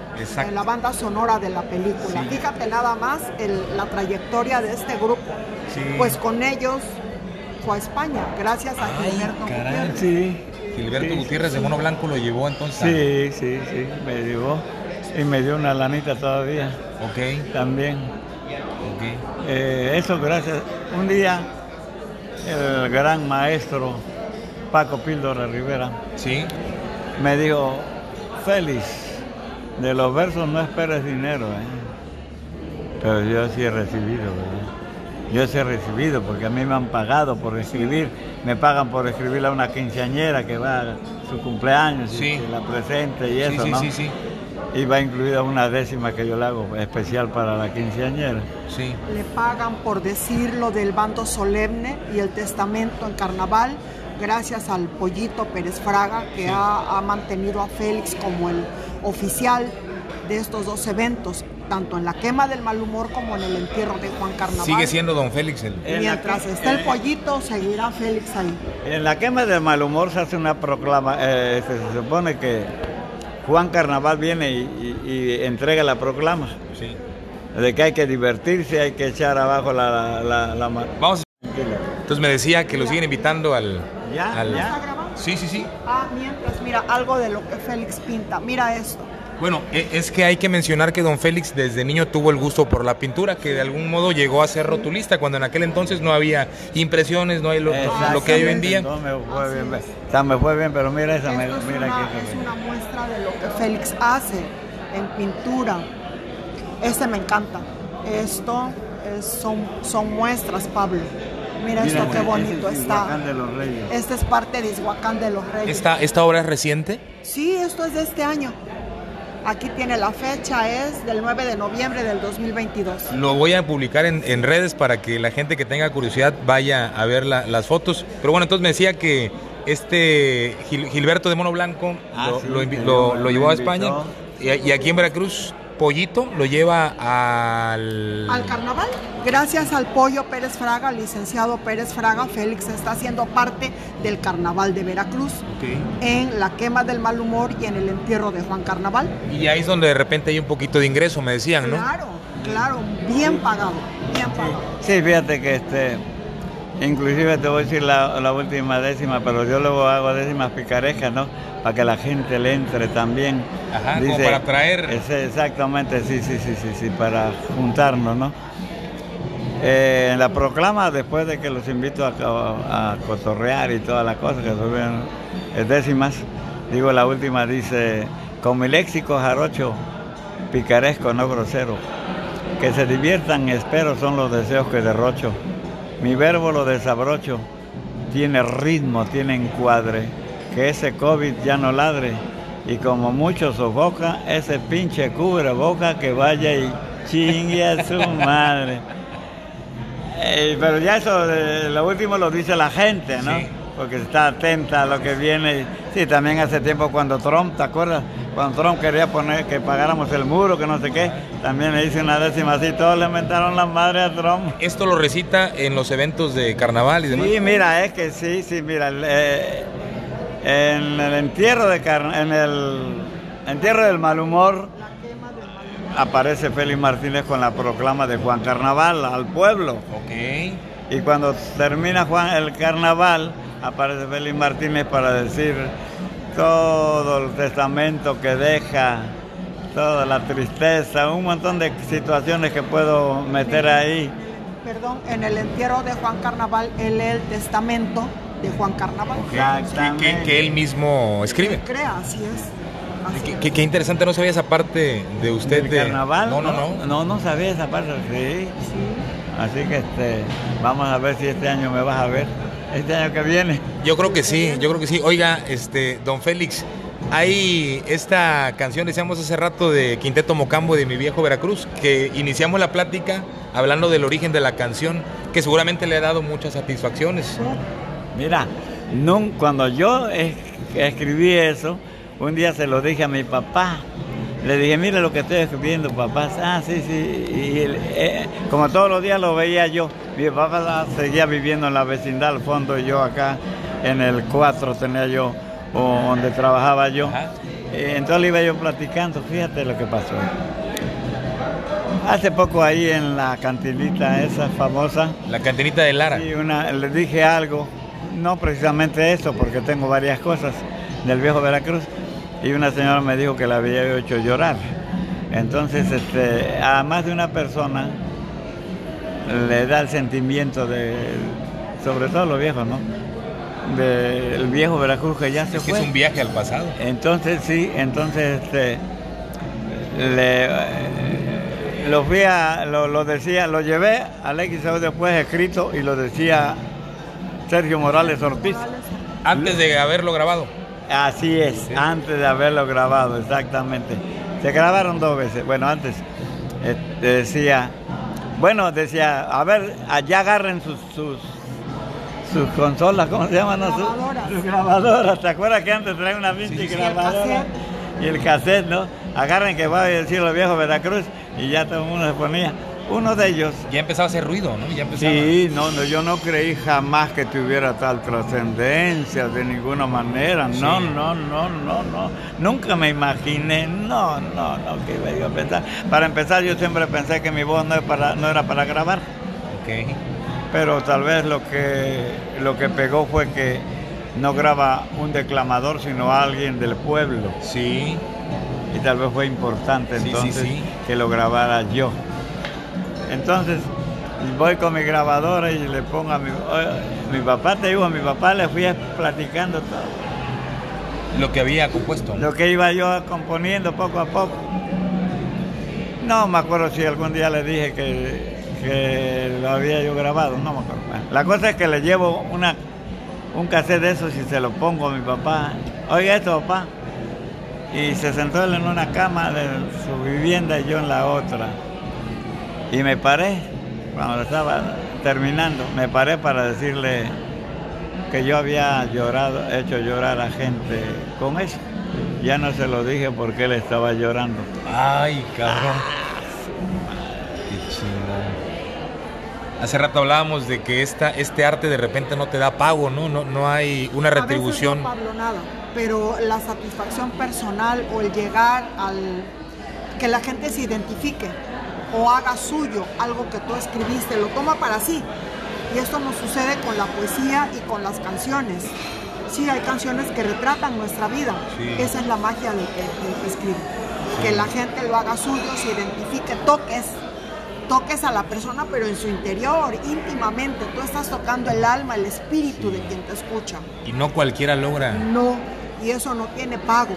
No hay ningún pago bueno, que sí, eh, eh, eh, el pago sí existe porque el pago es un pago ineludible, la satisfacción. Es eso, satisfacción personal. La satisfacción personal es un pago ineludible. Yo cuando hacía letrero, ¿cuántas veces te mostré aquel letrero que pasábamos y pasábamos y ahí estaba, pasaron años, años, años y seguía el letrero incólume. Esa, esa satisfacción de verlo ahí, de verlo ahí todavía. Oiga, don Félix, entonces dice que llegaba al XCU, le pedían Mi Viejo Veracruz. ¿Y cómo llegó la grabación? ¿En qué momento lo invitaron a, grabar? Eh, gracias al doctor. Al doctor Rodrigo Gutiérrez Castellanos, es el que invita a Félix a grabar su, su poesía narrativa, Mi Viejo Veracruz.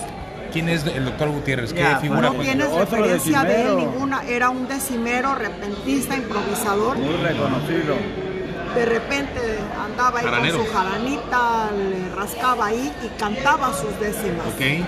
Sí. Y él invita a don Félix a hacer la grabación. Así es, él invita a Félix. Es que me escuchó una vez ahí en una verbena que hubo ahí por la XCU, en ese callejoncito. Ahí me escuchó que lo dije y a los días que me dice, oye, hay que grabar eso, ¿eh? Te van a llamar, ¿eh?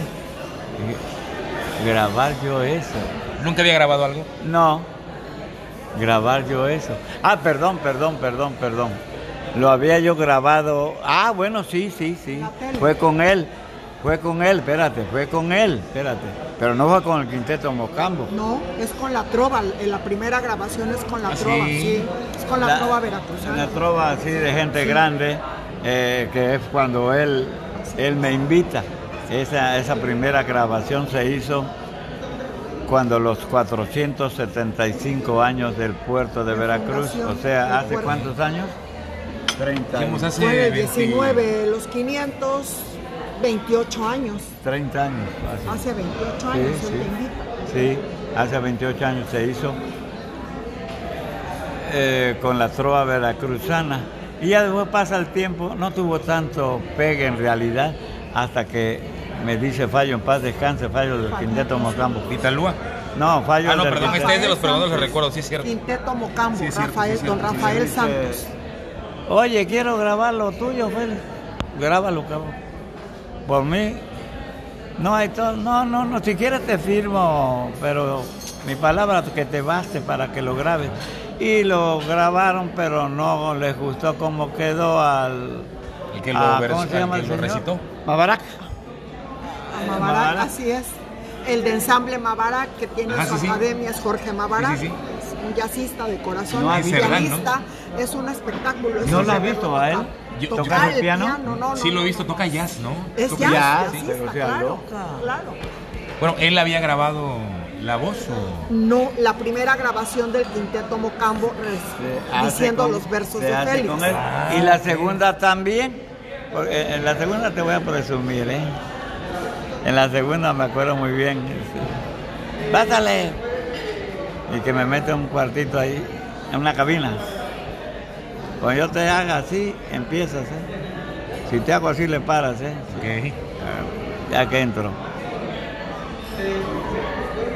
Empieza. Tuve la buena fortuna de conocer Veracruz cuando brillaba, ahí iba yo, cuando me hace así. Abrió la portezuela, la portezuela parece que lo estás leyendo y cerró.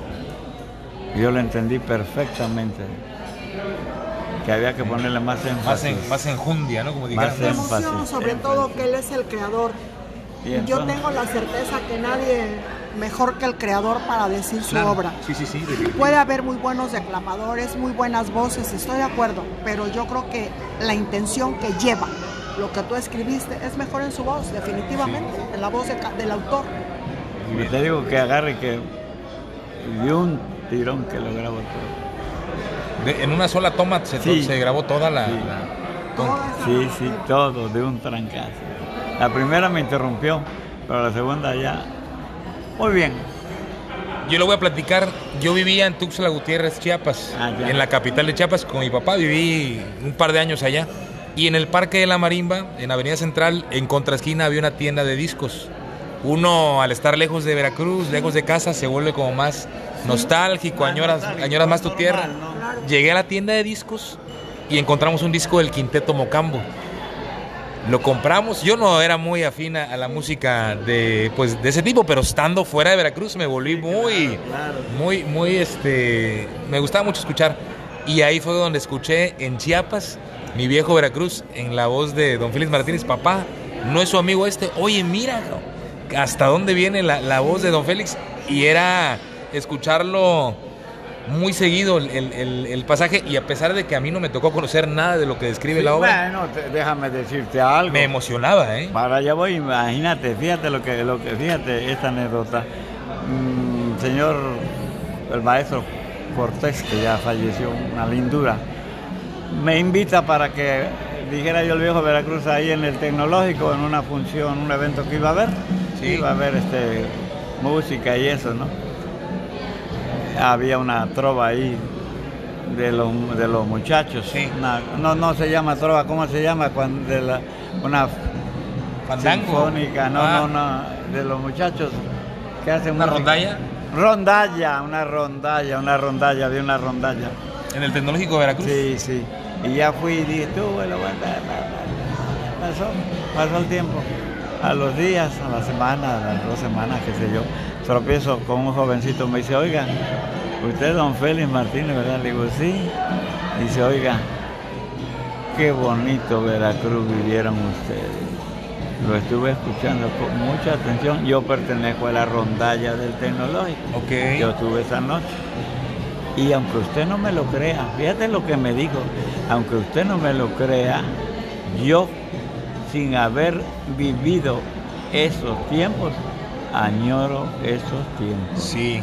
Fíjate lo que me dijo, quisiera haberlos vivido. Sí. Y eso me llena de satisfacción decírtelo. Ahora, entre primos que somos de la edad, platicamos de repente, oye, ¿quién compuso esta de Tuve la buena fortuna de conocer Veracruz cuando brillaba la luz y no había tremenda bruma? El smog me tiene frito, ya no hay buena longaniza ni pescado fresquecito. Y hay partes que, yo añoro, que yo tengo en mi memoria y, que ahorita me emociona tener aquí enfrente al autor. No habla de Genoveva la peluda, que yo la imagino, pero pues obviamente no la conocí. Era de aquellas mujeres que antes este, gustaban, antes gustaban pues llenitas de caderas. Curvilíneas. Sí, de pechos, de piernas y velludas con más razón. Sí. Eh, sí, fíjate que este es muy bonito todo lo que me estás preguntando, me hace también echar para atrás el almanaque. Eh, yo me pongo a leer, ahorita estoy estudiando algo de lo que voy a decir en la casita esa que te comenté en la cantinita. Sí. Voy a hablar del son, del son cubano, del son del son montuno, sí. que dice que a ti no te gusta, ¿no? Pero fíjate bien, en una ocasión fueron los hermanos llamadas excelentes de Cimero, los tres hermanos son excelentes. Uno escribe para no ver. Este, fueron a Cuba y me dice, oye cabrón, ¿qué crees que? ¿Qué crees? A ver, ustedes no vengan que les tenemos una sorpresa y que nos llevan a un pequeño salón y que se sale un cabrón ahí diciendo tus versos. Y decían que era de Agustín Lara. Ah, no, no, no, no, no, no, no, no, ahí le aclaramos nosotros que no. pero el, grado de equiparar la obra de Don Félix con Agustín Lara ya es también un... Por ahí tengo un, ¿cómo se Un tríptico. No te lo he enseñado porque ya ahorita ya no lo encuentro últimamente. Tengo un tríptico que me trajeron de allá, donde un gran declamador eh, este, lo dieron como un gran declamador. Y me imagino que es ese cabrón, yo creo. En ese tríptico viene, como venir esto, vienen las obras que él declama. Sí. Vienen de Martí, de todos esos grandes, y viene la de Félix Martínez, con el viejo Veracruz, con Félix Martínez, que también la interpreta. Parte del fragmento, no sé si venga Eh, toda sí, completa, la verdad no sé. Pero fíjate, Pablo, que eso de decir de Agustín Lara, de quien sea que lo haya dicho, es habla mucho de ignorancia acerca de la autoría. Sí. Porque imagínate, si no están ahí los llamadas para sacar de ah, eh, no, no es de, es de fulano de tal. Claro. La autoría es de fulano de tal. Sí, si no están esas personas para aclarar, ¿cómo quedas tú, no? Sí, es O cierto. Tu obra, ¿cómo va por el mundo circulando? Sí, es cierto. Es, para mí fal- es una ignorancia. Yo creo que al final es como tu hijo, ¿no? Lleva tu apellido y de repente ande ahí Tenemos la deambulando. obligación, si tú citas alguna fuente, el nombre, el crédito, a, el crédito a quien le corresponde, honor a quien honor merece. Sí. ¿sí? Siempre hay que citar la fuente de cualquier información, ay, perdón, cualquier información que se dé. Sí. Cantas una canción, un bolerito, es de fulano de tal, tal vez no entres en tanto qué año ni nada, pero sí sí darle el permite, crédito el al respeto. Permite, Sí. mira, antes en la, en la, en las radioemisoras había, expresaban algo de cultura. ¿Por qué? Ayudaban a la cultura. ¿Por qué? Porque decían, iban a poner un disco. Van a escuchar ustedes la canción fulana de tal, que la- y el autor es tal fulano. Es decir, que te estaban enseñando el nombre de la canción para empezar y el autor de, de- de la canción. Y eso es parte de la cultura, ¿no? Sí. Que unas, aunas a tu cultura. Sapien- este, sapienza como esa, ¿no? Sí. No que ahora las ponen y ni sabes cómo se llama, ni Sí. mucho menos quién la escribió. Sí. una poesía, una frase, una canción, una tú tienes la obligación de si, Sí, si sí, no sí. es de tu autoría, citar la fuente de quién es. Sí. Ya que no entres en tanto el año, a qué horas fue creada, pues no, ¿verdad? Sí. Pero sí es de, es de fulano de tal, de fulana de tal, de perengana, es, es darle el crédito a quien lo merece. Y, y de repente la gente que se dedica a esto como ustedes, pues lo tienen muy a flor de piel. Yo, yo lo podría decir, a mí me gusta componer canciones. Y no es como que las ande cantando medio mundo por ahí, pero cuando de repente algún amigo canta una canción mía y no me da el crédito, sí se siente como un... Ay, como Tú hiciste un disco. hice un disco casero, en- Sí, a- sí. algo muy, muy sencillo. Yo creo que usted me invitó a la radio, a Grupo FM, hace ya muchos años, ¿no? Sí, sí. Tendría yo como 13, 14 años. Sí, sí, sí. Y, y ahí fue donde sí. empezó mucho a gustarme a mí todo este tema cultural de la décima, de, de la poesía, de la cultura veracruzana, del son, del son jarocho, de mono blanco. Y, y- y yo creo que, que ahorita, hoy en día, las generaciones pues ya van, lamentablemente, en la gran mayoría de las Van generaciones perdiendo. van perdiendo eso, ¿no? Entonces, a mí se me hizo muy interesante poder platicar con usted para de algún modo dejar grabado y dejar un testimonio en vida de lo que es don Félix eh, Martínez y, que la gente que tenga a bien escuchar este episodio, este capítulo, pueda conocer un poco de lo que tenemos en Veracruz, que valoren la cultura, que valoren a la gente que tenemos en, en el puerto y que pues nos han dejado un gran legado de, de poesía, don Félix. Mira, aquí está mi maratón, el que hice cuando algo sobre el maratón. Aquí a- aquí en Veracruz, estoy terminando en cuarto lugar. Aquí mira, yo corrí con mi perro. Mi perro ¿Ah, corrió sí? los 42, todos los días entrenaba conmigo. Sí. Oiga, sí. a ver, usted aparte de boxeador, de rotulista y de decimero, también fue, bueno, maratonista. Maratonista, sí. Ma- eh, eh, más de seis maratones estuvo en, en México. 14 en México. 14 Y maratones en México, aquí. 42 kilómetros Sí. cada maratón, Sí, 14 en México, sí. uno en Veracruz y un cuarto lugar que es en la foto que me enseña aquí en su libro. Sí, exactamente, aquí estoy llegando con mi perro. Si te fijas bien, al, al- al corredor nadie lo pela, todos están viendo al perro, Ajá. todos están viendo, porque pues era algo fuera de lo común. Sí, sí, sí. Vieron pasar tantos corredores y de repente ven un perro. A mí me, yo conseguí que Holanda me pagara, me ¿De pagara, Holanda, helados Holanda. Tampoco. Sí, este, eh, yo, ahí dice helados Holanda. Sí es cierto, dice la playera Laos Holanda. Y el perro también traía su helado ¿Ah, de sí? Holanda. Eh, yo, mira, nos juntamos cinco, cinco, yo le pedí para cinco. Y a los cinco, lo que me dieron, lo invertí en todos, en el equipo para cada uno. No, no era para ganar, sino era para que este, para que no gastáramos nada, ¿no? Sí, sí, para, para salir tablas. aquí sí, y aquí voy llegando. Eh, ¿Por qué crees que tengo esto, hija? Me había mordido, ¿no? Me mordió un perro. O sea, ya los perros lo persiguen desde... Sí, no, como mira, Pero como se anda murió el perro, Pablo. ¿Ah, Se sí? murió el Le- perro. le dio rabia al No, porque perro. Yo no estaba vacunado. Ah, sí. Un perro sí No, se no, un murió. perro sí se murió, sí, sí, sí. Oiga, e- este, este Esta maratón veo que tiene aquí una décima, ¿es una poesía o qué es? Nada más quiero, sí, mira, yo escribí, para mi maratón, escribí 3, 6, 7, 8 décimas. Nada más quiero que escuches la A ver, última. a ver. Cuarto lugar en este maratón. Cuarto lugar en la categoría de, de 40 años, aunque yo tenía ya 50 y tantos. Ok, O sea, yo debía, ya, ya, se ya. coló. Pues, Vaya, tuve que luchar con gente más joven que yo. Sí, sí, sí. Dice, porque mira, todo el que, el que termina un maratón es vencedor del maratón. No Pudo. cualquiera, no cual, pudo, pudo con el maratón. Dice, cuando al fin cruzo la raya, mi maratón ya es historia. Voy camino de la gloria a recibir mi medalla.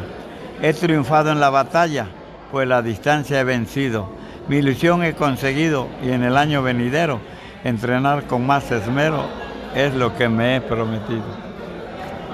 Como a cada experiencia le iba poniendo Ah, sí, su, sí, sí, verso, su décima. Eh, sí, mira, escribimos casi todos los días, de cualquier cosa, de cualquier cosa. Luego, pues al- algo que sucede por ahí, oye, vamos a escribir, o si no, nos ponemos, vamos a escribir algo, vamos, y ya nos ponemos a escribir. Cuando yo no encuentro una consonancia, o cuando ella escribe algo que no me parece muy bien, le digo, aquí el, el ritmo, ¿no? ¿No te parece que está mejor así? Y o ella me dice una palabra, o ella me corrige algo, y ahí entre los dos no lo, lo hacemos. Sí. Oiga, don Félix, en este amplio andar por la vida, le tocó también ser cronista de la ciudad de Veracruz, del puerto. Mm, a cronista me llaman porque escribo de El cronista del puerto, le dicen, ¿no? El No, cronista, sí, pero como tal él no ha sido cronista. No, ah. Cronista en décima, ¿por qué? Pues por la narrativa que hace el del viejo Veracruz o, o el Veracruz que él conoció. Por ahí encontré información en internet donde mencionaban que era cronista, pero yo creo que hacían alusión a que por la décima Sí. y por Ah, la... exactamente, sí, sí, soy Sí, cronista en décimas. Prácticamente, sí, sí. Le sí, tocó, sí. le tocó ver, según mi viejo Veracruz, le tocó ver al pirata Fuente.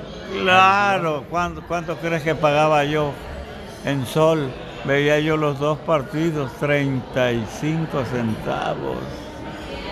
Cuando llegábamos tarde de cura, que siempre llegamos temprano con mi hermano y yo, que había que pagarle 40 centavos al revendedor, ah, eso ya nos daba una pinche muina, tú, porque teníamos un peso de domingo, Ajá. es lo que nos daba mi papá, un peso. Y allá íbamos a ver dos partidos en el pinche solazo. Para ahorrarse una lana. Para ver, sí, sí, no, no, y veíamos, el- había que ver el preliminar también. Le tocó Y ver ese campeonato. Dice, sí, dice, ah, cuando hablo de... Yo vi aquellos tiburones vestidos de azul y rojo. La jugaban a su antojo, brindando mil emociones. Claro que fueron campeones, no jugaban al cerrojo. Urquiaga con Negroleón y Velázquez defendiendo. Leque y Buenabate viendo balones para el pelón. Del pirata el patadón, los servicios de Lascano.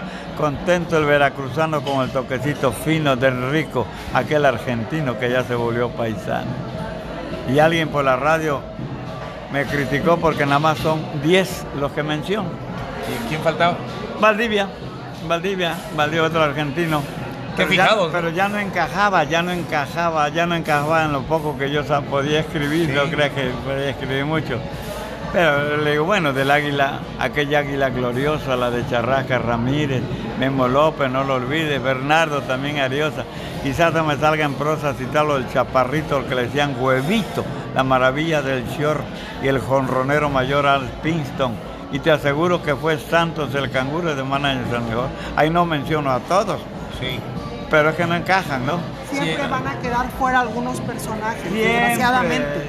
No puedes complacer a todos. Claro, claro, Pero es una reseña bien importante, ¿no? Sí. Para las nuevas generaciones. Digo, al final yo que lo escucho, pues yo no había notado que faltaba un jugador, ¿no? Para mí termina siendo un retrato hermoso del, viejo Veracruz. Claro, ¿qué crees que yo me siento muy bien? Porque una vez un compadre mío, yo le regalé Francia, lo que acabamos de ver, le regalé eh, eh, la cinta. Y yo quiero un poco de agua, por favor.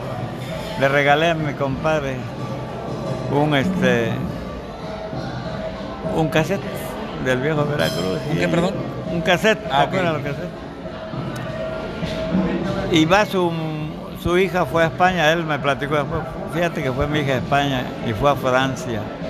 Dice, allá en Francia encontraron un doctor de aquí de Veracruz y que les dijo, vengan, que les tengo una sorpresa. Dice, y que le ponen lo del viejo Veracruz. Y me lo trajo. Y yo le dije, ah, ya lo tengo. Le digo, qué pendejo eres, le quitaste la ilusión de traérselo de tan lejos, ¿verdad? Sí, sí, sí, sí. Ya, ya lo tengo, porque yo se lo había dado. Pero por allá también te digo, He tenido muchas satisfacciones por acá, por, por el norte también. Hay gente que lo ha escuchado por allá. Sí. ¿Para qué te digo en Estados Unidos? Yo hice una carta a un cuate, a un cuate que, a ver si me la buscan, mamacita. Este. Está allá en Estados Unidos. Bueno, en una ocasión un cuate me dijo así, paz de cáncer también, me dice. Vaya bien, mano, gusto en verte. A ver. Y ahí está la seña de que don Félix es. Sí, sí, sí. Ahí está la, ahí está la seña de que don Félix es conocido, que se acercan a. que grabó usted con el quinteto Mocambo. Ajá. ¿no? ¿Eh? ¿Cómo se llama el tema? Sí, yo la grabé, claro. Estamos don hablando Félix, de eso don Félix Martínez. Estamos hablando de eso precisamente. Yo lo descargué y lo tengo aquí. Muy buena la, la, la, relación que usted tiene ahí. Gracias. Gracias. Ya hace años eso, ¿no? Sí. Como del 81 más o menos. Por ahí así más o menos. Pues sí, sí, sí, sí. Por ahí más o menos, ¿no? Sí. Tiene como 30 Cuando estaban todo lo que es guerrero y todo eso. Uh, también ya te acuerdas. ¿Te acuerdas? Pues aquí se acerca una persona a la mesa a saludar a don Félix y al igual que esta persona mucha gente lo reconoce en público y, se cumple el sueño del niño que de grande quería que lo conociera todo el mundo. Que yo creo que debe haber gente que usted ya no ubica y que lo saludan de repente. Claro, sucede cada. distraído. Generalmente no, no se acuerda de toda la gente que lo recuerda a él. Imposible. Pero pues hay, cuando estoy al lado de él, yo le digo, de tal lado es fulano de tal y ya. Es que es una figura pública, pues es, es, es una figura importante aquí en la ciudad. Mira, dice un amigo, este, este es un veracruzano que vive en Chicago hace muchos años y un día me dijo que hacía un frío del cojón, dice, hace un frío aquí. Entonces se llama Félix Márquez, le decíamos este, el chicano, hace poco vino. Y me dice un día un amigo de él, ya murió, este, Mauro Canales, oye, le voy a mandar algo al chicano, ¿no le quiere mandar algo por ahí? Ah, pues le voy a mandar una carta y que escribo esta carta que este dice, señor Félix Márquez, espero que al recibir esta carta, amigo mío, que no te congele el frío y que bien puedas reír. Yo que te puedo decir si vivo en el paraíso, porque Dios así lo quiso que naciera en Veracruz, donde brilla más la luz, donde todo es un hechizo.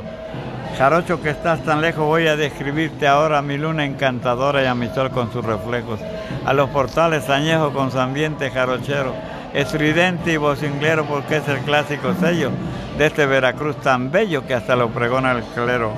Ven a escuchar la madera que resuena en la marimba y verás cómo se simbra que casi bailar quisiera. Vuelve a escuchar la sitiera, que te la cante Juanelo y en nuestra arpa que es del cielo, escuchar la bamba, al compás de la jarana, escuchar la bamba ufana te servirá de consuelo. En la, en la noche dominguera de la plaza principal, al son del guiro y timbal, oirás a la danzonera.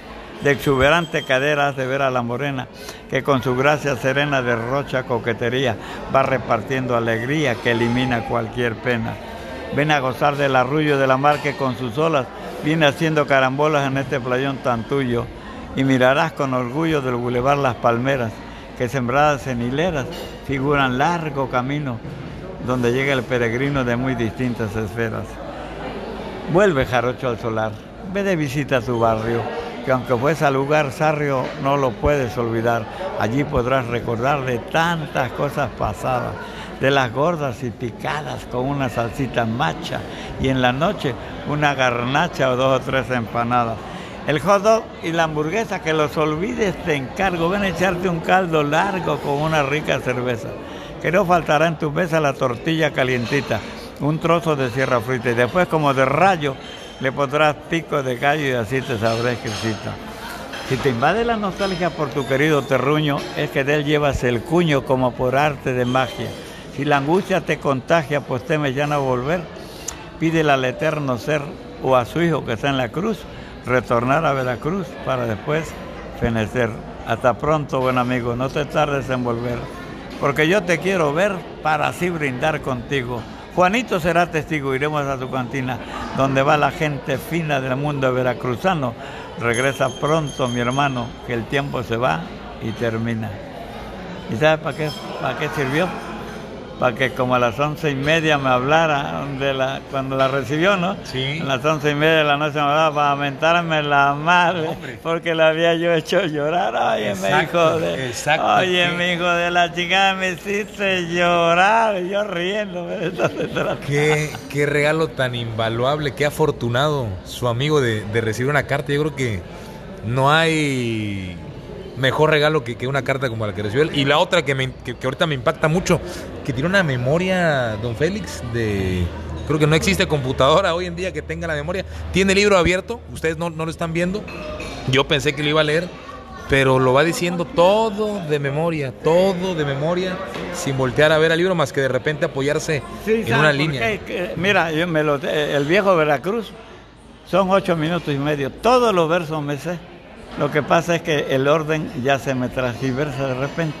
Entonces, quiero decir, ahí en la cantinita, quiero decir el viejo Veracruz completito, porque lo he dicho, pero corto, ¿no? Me le acorto y la gente no se da cuenta, pero quiero entregárselos completos. Entonces, voy a hacer una lista del primer verso que dice, el primer verso. Con el primer verso me voy como unas notas, ¿no? Para no. Para una nota, sí, exactamente, sí. Y se lo voy a dar a Rosario, Rosario va a estar ahí pendiente y ella con un toquecito que me dé, ya sé lo que viene. Sí. Porque me lo sé de memoria todos, todos, todos. Oiga, aquí en, Veracruz tenemos un eh, personaje que fue Agustín Lara, ¿no? Un, un ícono de, de Veracruz y del mundo. Y usted tuvo a bien ser director de la Casa Museo de Agustín Lara. Sí. Este, platícanos cómo, cómo llegó esta experiencia en su vida, porque pues es una gran responsabilidad, te entiendo, ¿no? Fíjate que, fíjate que eh, llegó de casualidad, ¿no? Eh, andaba por aquí el gobernador, eso me lo platicó un señor dos veces, dos veces me lo platicó. Andaba por aquí, eh, era gobernador Fidel, Fidel, era gobernador y se murió el director, se murió, ¿cómo se llama el músico? Memo Salamanca. Se murió Memo Salamanca, que era el director. Entonces andaba ahí en paz descanse, ¿cómo se llama la señora esta? Bravo Pagola. Bravo Pagola, la, Bravo Pagola. Yo tenía amistad con ella. La mayor. Eh, andaba por ahí porque ella andaba pegada en la política también y eso andaba con Fidel y le decía, entonces dijo, y alguien dijo, ¿y la casita blanca? Y dijo, pues ahí está. ¿Y quién es el director? Y pues no sé, ¿a quién nombramos? Dice alguien, dijo, fulano de tal. No, no, ese no, ese habla mucho, dice. Bueno, ahí está. Y entonces Pagola dijo, ahí está Félix Martínez, que sea Félix Martínez. Porque él me había escuchado un par de veces acá en la radioemisora. ¿Quién lo había escuchado? Fidel. Ah, Fidel Herrera, el gobernador, ¿sabía quién era don Félix Sí, sí, ah, pues había, pero apuradamente, porque yo no había tenido mucho contacto con él, pero tal vez tal, vez también de oída sabía, ¿no? Que sea Félix Martínez, y ya. ¿Tú no conociste a, ¿cómo se llama? El tartamudo, Hugo Ceballos, ¿no? Hugo Ceballos era un, chispeante, un chispeante. Quiero que te rías, porque era mi amigo, ¿no? Eh, se llama el tacataca porque mi mujer dice que nunca la oyó tartamudear, pero sí tartamudeaba. Siempre hablaba bien, o sea, nunca me percaté de que fuera su tartamudez como él dice, tan notorio. Ay, sí, fíjate, hoy sí te entendí. No se percató o no lo tomaba en cuenta. Casi no, ya no. ni hablaba Hugo a últimos, a últimos años, era muy suave su plática. Sí. Hugo también compuso una canción muy bonita, ¿verdad? En Brujo Azul. En Brujo Azul de Veracruz. Ah, carajo. Y compuso varias. No- hace poco nos las cantó, este, ¿cómo se llama? Elmer, Elmer, Elmer, Elmer. Bueno, vas a ver que, este, que le digo, que le hablo por teléfono a Hugo. Oye, recuerda que quiero que te ríes. ¿Cómo se llama el, el- el tenor? Merodio, ¿no? Ah, Merodio, Marco Merodio había sido también, había sido director De la casita. de la Casita Blanca, Mar- ¿no lo has oído mencionar? No, no, no. Tenor, Marco Merodio. Ok. Y este, y a Gary le digo, le digo, oye Hugo, dice, ¿qué hubo, cabrón? Oye, nada más te hablé para, por teléfono, te hablé para decirte que me acaban de dar el nombramiento de, del director de la Casita Blanca, de Agustín Lara. No, no me extraña, dice. Dice, desde que nombraron a Marco Merodio, a cualquier pendejo nombran.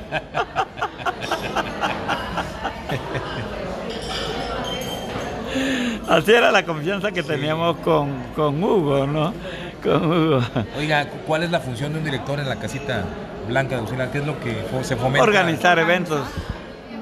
Una organización ahí de Organizar eventos, eventos. artistas, tener muchos contactos, Eh. conocer el ambiente cultural del puerto Claro. y a la gente que lo conforma. Sí. Mira, y, y- y a los que van a atenderlos, explicarles. Yo cuando fui eso, me acababan de regalar mis hijos un libro de Agustín Lara y me puse a leerlo, a leerlo, a leerlo, a leerlo, para tener con qué decirle a los turistas estudiar. sobre todo, Sí. Pero yo, Estuvimos ahí en la casa de Asmirón también porque yo le ayudaba También. a Félix. Él estaba como guía, vamos a decir que era el guía ahí de las personas que llegaban y tienes que zambullirte lo que te decían ¿Esto fue en tu dónde? automóvil. En la casa Agustín Lara primero tienes que empaparte del personaje, conocer su vida, leer más de una biografía. Sí. Y en la Casa Salvador de Asmirón lo mismo, Pablo, una labor de investigación acerca del personaje, el nombre del recinto, ¿no? Sí. Lleva el nombre de determinado personaje, tú tienes la obligación, si estás trabajando allí, de conocer claro. la vida y obra de ese personaje. claro, claro. Yo en lo particular leí como cinco biografías de Agustín Lara y de Díaz Mirón igual. Hay un libro maravilloso, antología de ¿Tú lo Salvador tienes? Díaz Mirón, sí yo lo tengo, y que, que recopila la, la obra más eh, icónica del bardo, ¿no? De nuestro bate. te interrumpo, pero fue, fue escrita por alguien muy allegado a él, González creo, apellidado. Ah, ¿no? espérame, es que estoy hablando de la antología de Díaz Mirón. Félix se refiere al lisiado trágico, Exacto. una biografía que hace un amigo íntimo de don Salvador Díaz Mirón y que tuvo que irse afuera de Veracruz. ¿eh?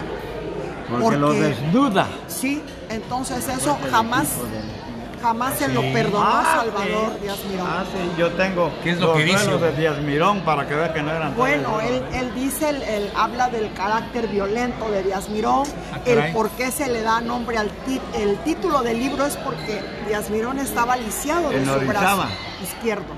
Con. Luchichi por un partido de ajedrez, este, llegan a las armas y Luchichi alcanza a herirlo en su brazo que le queda inmóvil Le para quedó toda la inmóvil vida. este brazo. El lisiado trágico, por Así eso es. Por eso el nombre de esa biografía, El lisiado trágico. Y Yo creo que eso lo acabó de amargar. Le retira su amistad a Hernández Cruz el apellido del autor. Déjame confirmar estos Sí, datos. para mí que es González. González, no, no quiero dar un, un Sí, dato sí. equivocado. Es una biografía no autorizada de don Salvador Díaz Mirón. Este hombre aprovecha la amistad íntima, la cercanía, que era bienvenido en la familia, como de la familia. Y hay que entender también la postura de nuestro poeta. A nadie le gusta, ¿verdad? Claro. Es como si tú lo que Félix te dice en Claro. un momento dado lo utilizas para Claro. hablar algo mal de él. Claro, claro. El hombre te está brindando su confianza, se está Es una traición al final lo que hice. es te permite que vayas a su casa y seas alguien más en su Sí. casa. Puedo entender la postura de Díaz Mirón. Bueno, oye, espera. Y gracias a esta, a esta traición conocemos más a Salvador Díaz Mirón. Sí, Eh, cuando mata al, al gringo que está en la cárcel, el Walter. era alemán Volter. Ah, digo, perdón, descendiente alemán, de alemanes. Alemán. Sí. Federico Volter. La bala entra así, mira. De arriba hacia abajo. ¿Qué quiere decir eso? Que se le hincó ese cabrón. Para que no lo matara. Salvador Díaz Mirán mató a, mató a Sí. Es que mató mira, a él, más era, de uno. él era diestro en el manejo de armas. Era un gran tirador. Donde ponía el ojo, ponía la bala, definitivamente. No era, no era un vuelo como tal, Pablo. No, no, porque no. él llevaba la ventaja, superior, superioridad en cuanto al manejo de armas y, y la puntería endiablada que tenía. Entonces no había tal duelo, era un suicidio enfrentarse a Díaz Mirón. Sí, no, vez. no, oye, eh, pe- pero este, hay unos donde los mata así muy, así muy, así, sin duelo ni nada. Era, mira, yo sabes que pienso que nuestro poeta tenía un grave problema de emocional. emocional. Tal vez lo que hoy conocemos como bipolaridad, y que en ese entonces no. No el había hombre ciencia que- era muy violento, muy altivo, muy soberbio, muy, muy un personaje. Insolente, Sí, soberbio sobre todo. Por eso, si oyes, como nosotros hemos escuchado, que has oído algo del Vale Bejarano, ah, bueno, Vale Bejarano es un, Pablo, un, ¿qué pasó, un chico? este, que pa, óyeme, este no es veracruzano. Por, por eso estoy aquí, para cultivarme más, ¿no? Y, y de repente cuando hablan de Salvador Díaz Mirón, uno lo escucha como el poeta veracruzano. Pero cuando escucha... Bueno, como poeta fue un excelentísimo Pero espérame, poeta. ahí voy, voy, quiero que algo quede, que quede bien claro en las personas que nos escuchan. Hay dos, dos, el personaje y la persona. Y te aseguro que muchas veces prefieres quedarte con el personaje que con la persona. Y aplica en todos, ¿eh? Aplican todos a lo que te dediques. Juan Gabriel, personaje, su vida privada es eso, privada. Me quedo con la obra, lo que Claro, nos legó, claro. su legado musical es muy amplio y muy importante. De Salvador Díaz Mirón, ¿con qué me quedo? Con su obra literaria. Su vida privada era eso, privada. Yo hablé con gente que lo conoció.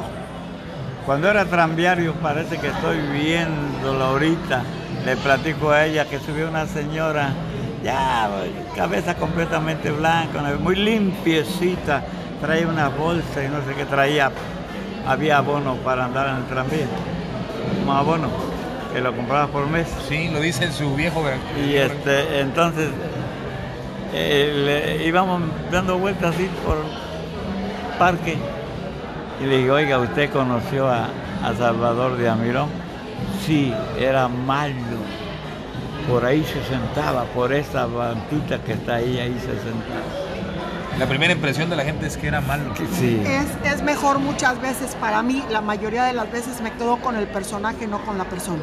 Porque puede al final Nos desbaratar. defrauda, Nos defrauda y puede caerse esa imagen que tú tienes de quien sea, ¿eh? Sí. de una persona, estoy hablando de alguien público, Oye, un cantante, un actor, un poeta, un- quédate con el personaje. Sí.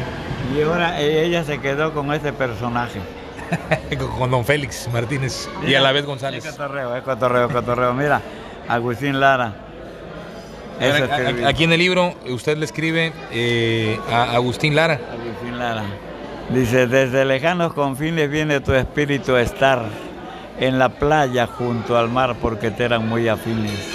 Agustín, aún te defines, porque aunque te encuentres muerto, tu recuerdo no es incierto, sino claro como el sol, cuando pinta de rebolo y deja el cielo cubierto. En Tlacotalpa naciste porque así quisiste tú, bajo de un cielo tisú, cerca del río creciste. Todavía hay quien se resiste, niega tu jarochería. ¿Acaso negar podría que ese canto a Veracruz da pausa porque es la da pauta porque es, eh, eh, da- ese canto a Veracruz da pauta porque es el plus de tu singular poesía. Estas noches de Turquí que tu pluma dibujara y que al amante empujara a amar con más frenesí. Tus amores los leí siempre al lado de una bella. Quedó en tu rostro la huella de aquel amor insolente. Tu canción benevolente, Marucha, fue para ella. Le escribí una canción, ¿eh? Sí. A ella. Dice, escuchar María Bonita es llenarse de emoción, es oír al corazón decir que no tiene cuita. Es la noche que te invita al extremo en el amor. Luna, cigarro, licor, labios de sabor, promesa y estaciarse en la belleza, golondrina del dolor. Madrid, Granada, Valencia, Toledo, Murcia, Sevilla, donde tu recuerdo aún brilla lleno de magnificencia. Fue tu canto transparencia cual céfiro nocturnal. Tu música fue un caudal que salpicaba emociones, llantos, risas y canciones de ese tu numen genial. Para mí tú no te has sido, como dijera Rivera, ya que en esta tierra esfera hacia ti no existe olvido. Tu espíritu, tu fluido, se palpa, se oye, se siente, flotando está en el ambiente como si jamás marchara. No te has muerto, Agustín Lara, sigues vivo, estás presente. Chulada de... para de- nuestro de- músico poeta. Que mira, Chabela Vargas dijo en una ocasión que los mexicanos nacemos donde se nos pega nuestra regalada gana, con otro vocabulario. Sí, sí, sí. Y, y con Agustín Lara pasa lo mismo. Si el hombre dijo que nació en Tlacotalpan, él quiso que fuera así, ¿Y dónde nació él originalmente? probablemente en, el- en la Ciudad de México. Creo yo que es el dato más acertado que él era de la Ciudad de México. Pero también tiene sus vericuetos, ¿no? Y se sentía Pero, veracruzano al final. Claro, si el hombre dijo que era veracruzano, era veracruzano. Punto. ¿Para qué le busca uno tanto? Sí. Me preguntaban en la casita blanca, por fin, ¿de dónde era? Le digo, miren, eh, él, decía que nació en 1900 y el acta que aparece allá en México data que nació en 1890 y tantos. ¿no? Se, se quitaba tres años. No, No, no, no, no, No. no. A ver. Ah, para allá voy. Exacta. Es de otro Agustín que nació primero, Un homónimo. de, de- de su- la misma familia. Ah. Un hermano, un hermano que falleció. Ok. Eh, vienen, entre paréntesis, yo tenía tres, tres actas de nacimiento. Digo para que entienda lo que sigue. Vienen a vivir acá a Tlacotalpan y por desidia, por lo que tú quieras, ¿para qué chingado? Ahí tenemos el acta del otro. Y es la que le adjudican a él aquella acta. Cuando yo platiqué esto que te estoy platicando Sí. a una familia, dijo una joven, conmigo pasó lo mismo. Algo muy parecido dijo, porque mi hermana, que murió antes que yo, se llamaba y a mí me ponen el mismo nombre. Así que había dos actas. Ya. Eh, co- con, ella había dos actas igual que Sí, sí, co- sí, sí. acá, acá. Acá, lamentablemente no encontraron, no encontraron en Tlacotalpan nunca nada. Porque Esa es una suposición, ¿verdad? Lo Claro, que estás claro, relatando claro, tú, claro, porque claro. La, la, la verdad es que en Tlacotalpan no hay registro de un nacimiento de Agustín Lara. Ok. pero debes Si el entender- papelito habla, el Sí. papelito no Eh, habló en sí. este caso. Escucha, pero debemos recordar en Tlacotalpan, ¿tú sabes cuántas actas se han perdido, se perdieron con las inundaciones? Sí, Sí, sí, Esa sí, es sí, sí. otra cosa también. Eso Mira, es lo si que ayuda era a creer lo, Era es, es lo, lo que ayuda a creer que a creer a uno, a mí me ayuda a creer que es Tlacotalpan. Además, mira, al final Agustín Lara es el, el- ha sido de los mejores veracruzanos nacidos en el DF. Ahí está su himno, ¿no? Nuestro Nada. himno, Veracruz. No le, no le escribió nada a, a- a los chilangos, no le escribió nada. No, le escribe a Veracruz y a España. Sin conocer a España, escribe la suya española. Es- eso iba a preguntarte una Sí. canción. Bueno, tiene varias canciones que les Varias, hace España. Granada, ¿no? Sevilla, Esta de Granada creo que es de las más emblemáticas. Granada es la, para mí, la más preciosa de sus Y, canciones. y sin conocer la ciudad hizo Sin esa canción. Claro, ¿sabes qué? Ha- Hay algo. Cuando, eh, estuve enfermo una vez, yo lo leí, está en uno de los libros. Yo lo leí, un cuate le, le pasó una, un libro de España y él lo estuvo leyendo, leyendo, leyendo. Era una ventana. Ahora te voy a decir otra cosa que de don Venancio. De don Venancio te platiqué. Don Venancio es un español que estaba encargado de la casita, de la Casa Castilla. Ok. Yo platicaba mucho con él, siempre tuvimos buena afinidad. Ahora ya, ya no va porque por lo de la pandemia y lo que tú quieras ya no va a trabajar ahí. Yo le hacía muchos carteles.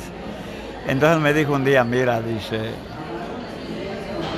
cuando vinieron los, los españoles en 1939 que vino huyendo del franquismo. Oh, sí, sí, La guerra civil española, hay, Sí, sí, un- sí. hay una migración de ellos Cuando para vienen- América. Sí. Es- eh, cuando vienen esos migrantes, ahí venía un músico que todas esas canciones se las vendió a Agustín Lara. Por eso Agustín Lara dice que las hizo y, y no es cierto. La de Valencia, la de... Y le dije yo, Ah, caray. ¿sabe qué Sí, le dije? La suya española, que es Granada, Valencia. ¿Y sabe qué le dije? Otras. Para defenderme, yo me tenía que defender. Qué bueno que se las vendió a Agustín Lara para que así florecieran, porque si no, nunca nadie lo hubiese escuchado. Fíjate Pues claro. que escuchando una conferencia de Armando Mora, orgullo veracruzano, tenor jalapeño de relevancia en el mundo, él explicaba de Agustín Oye, Lara, habló tan bonito café. ahora en el Festival de Agustín Lara, que se acaba de llevar Un a lechero. cabo en noviembre. Y decía que las canciones de Agustín Lara tienen un alto grado de complejidad para cantarlas, que él siempre escogía tenores, Vocalmente. barítonos, sopranos para interpretar sus canciones.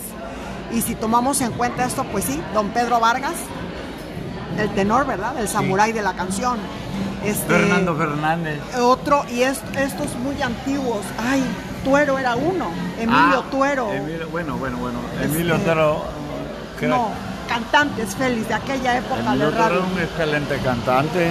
Que él, él- él exigía mucho vocalmente en sus canciones, Agustín Lara. Aunque no tuviera el rango vocal, ¿él componía o...? o- Eh, No, él su voz era muy pequeña, pero muy bonita. A mí me gusta escuchar a Agustín Lara cantar sus Cantando canciones. sus canciones me por el gusta mucho. Es que al final decíamos que no hay mejor Sí, intérprete que el propio Su voz autor. No es la gran voz, pero es muy pequeña, muy, pero muy bonita. A mí me agrada mucho la voz de Agustín Lara.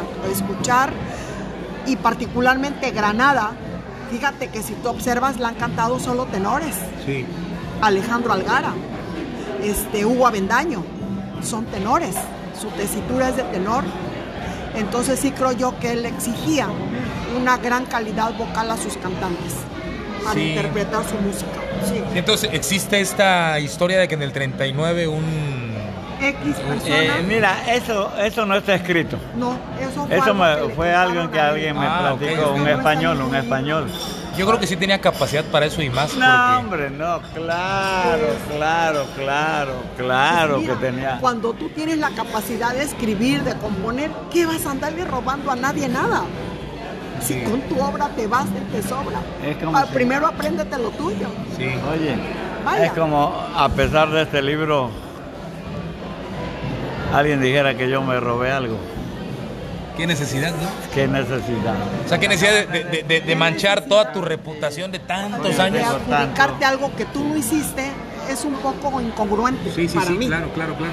Digo, al final tantos años de escribir, tanta obra Tantos para mancharlo éxitos.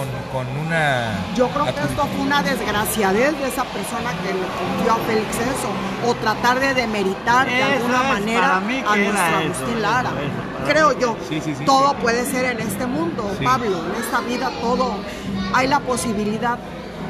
Bueno, oye, aunque, la, aunque los mitos nacen de cierta de- verdad. Claro, de una verdad. Una verdad. ¿no? Distorsionada. Muy distorsionada. Sí, sí. Oigan, eh, platíquenme un poco acerca de esta relación de Agustín Lara con la canción de María Bonita y con su No, pues inspiración. con nuestra doña María Félix, imagínate, ¿no? Dos íconos, dos personajes de nuestro México se conjuntan, el carácter y la- el porte de la doña, ¿no? La que mujer ya más hermosa. el- En, en su tiempo, un- el rostro más bello del cine mexicano. Y con el músico poeta que era un enamorado, no de la mujer. Agustín Lara estaba enamorado del amor. Y era ridículamente cursi. Ok. Es que dijo así, Sí. mira, dijo, yo soy ridículamente cursi. pero mi cursilería es mi sinceridad, que otros rehuyen ridículamente. Okay. Sí. Yo creo que un, un genio del tamaño de Agustín, y yo me quedo con el personaje como en la mayoría de los casos, este, fue algo muy bonito esa conjunción que se da con María Félix, lo que acabas de decir, tan bonito que inspira un himno también para la mujer María Bonita. Todas las que nos llamamos Marías, estamos ahí, yo soy María del Rosario. Y oigo María Bonita y digo, uh, esta me la hicieron a mí, ¿no? Entonces, la, adoración que él le demuestra a la doña en, la letra de esa canción, él, él, dice que está de rodillas ante ella. Se la eleva a una categoría de diosa, de una dea, una divinidad para él.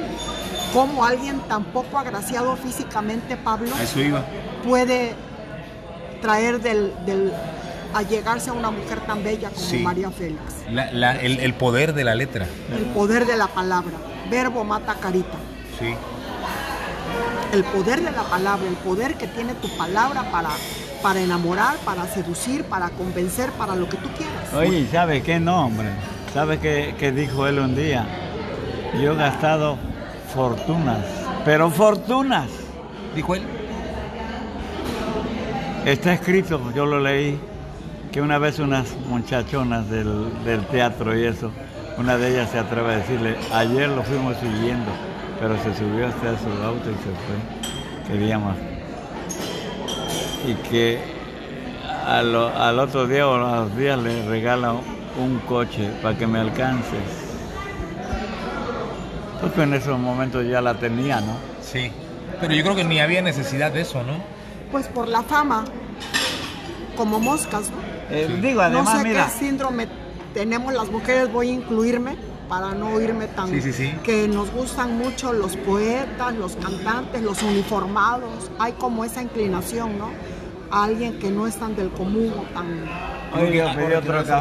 Yo creo que alguien, alguien que sale del... del... Así es, sale, que sale del común. Y, y hay esta magia, ¿no? En el caso de Agustín, pero va a venir de la leche, yo quiero otro café. Lo que no compensaba con su físico, apariencia, eh, lo compensaba con su verbo, sí. con su palabra, con su poesía.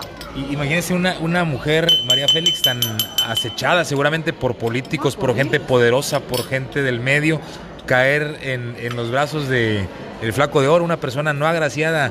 Tiene una cicatriz en la cara él, ¿verdad? No, pues de, lo que le hizo esa marucha, marucha. Marucha, aquí lo, aquí lo comento. Quedó en tu rostro la huella de aquel amor insolente. Tu canción benevolente, Marucha, fue para ella. Le hace una canción. Ella lo deja desfigurado, ¿eh? Con una botella, con una botella. Con una botella rota. En un cabaret. Es por el ambiente en que Agustín andaba él eran los cabarets, los prostíbulos, las... De hecho, en la XEW, los padres le prohibían a sus hijas adolescentes escuchar a Agustín Lara. ¿En serio? Sí, de verdad, por el contenido de sus letras. Se dice en alguna biografía de él esto. Oye, quería más café. Estamos aquí en el, en el café del portal este, en un ambiente bastante eh, jarocho, bastante ameno y con una plática muy interesante, muy elevada y, abarcando muchos temas, ¿no? Yo creo que esta plática nos podría llevar horas. Tres, cuatro horas, que no puede ser porque hay que descansar también. Pero es, aquí es muy bonito, esto es representativo de Veracruz. Aquí o la parroquia o este y la parroquia, nada más. El malecón. Las del, sí, las dos parroquias. No, digo en el malecón, a una plática en el malecón, ahí fíjate a la orilla del mar. Y, es que vamos, vamos abarcando diferentes temas.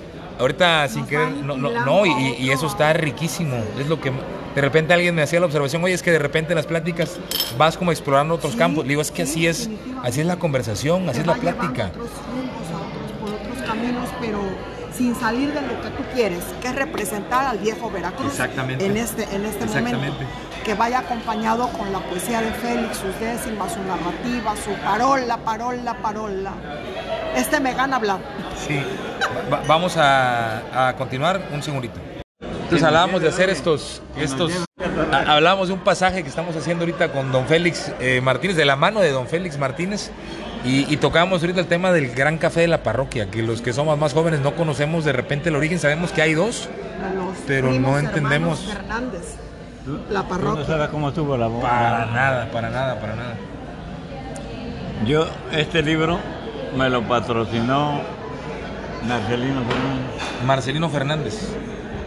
Marcelino un día me dijo, yo, yo lo conozco a Marcelino desde que era jovencito, estaba estudiando, Marcelino, el dueño de allá, estaba estudiando y trabajaba para el señor Exome, Elías Exome, que tenía, en aquel entonces tenía como 12 pipas.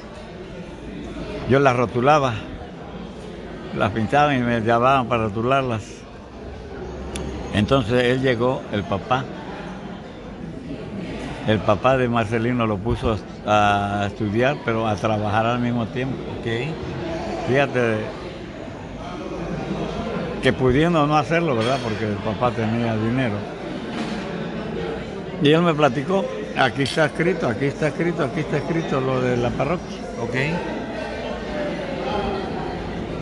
Deja ver si, ah, búscame lo de la parroquia, mamacita. Está al principio. Aquí está, mira, aquí está, mira, mira. Sin querer.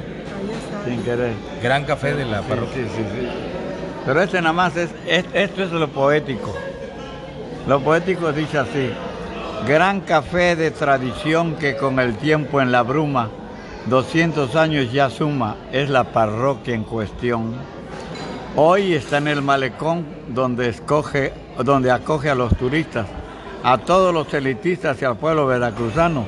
Ni duda, el café decano de políticos y artistas. 200 tramos peldaños, es lo que esta parte de la poética. 200 tramos peldaños, condena tradicional, parroquia, café ritual entre los propios y extraños. Seis lustros, un montón de años, malecón de fresca brisa, jarocho carácter, risa, léxico con picardía, democrática alegría de un café que aromatiza. Esa es la parte poética de la historia la parte poética, eh, porque hay una narrativa. Entonces, para no, tal vez para no abrumarte tanto leer, don, don, este, el papá de él, que no recuerdo el nombre, no recuerdo su nombre bueno, el papá de él, junto con, el, con un primo hermano, trabajaban aquí. ¿Aquí dónde? Aquí en la parroquia. Es que aquí fue originalmente la parroquia. Aquí donde estamos, que es frente al Zócalo, en el Gran Café del Portal, aquí era originalmente la parroquia. Originalmente aquí fue la parroquia. Aquí era la parroquia. Pero esto es propiedad de Antonio Toca Cangas.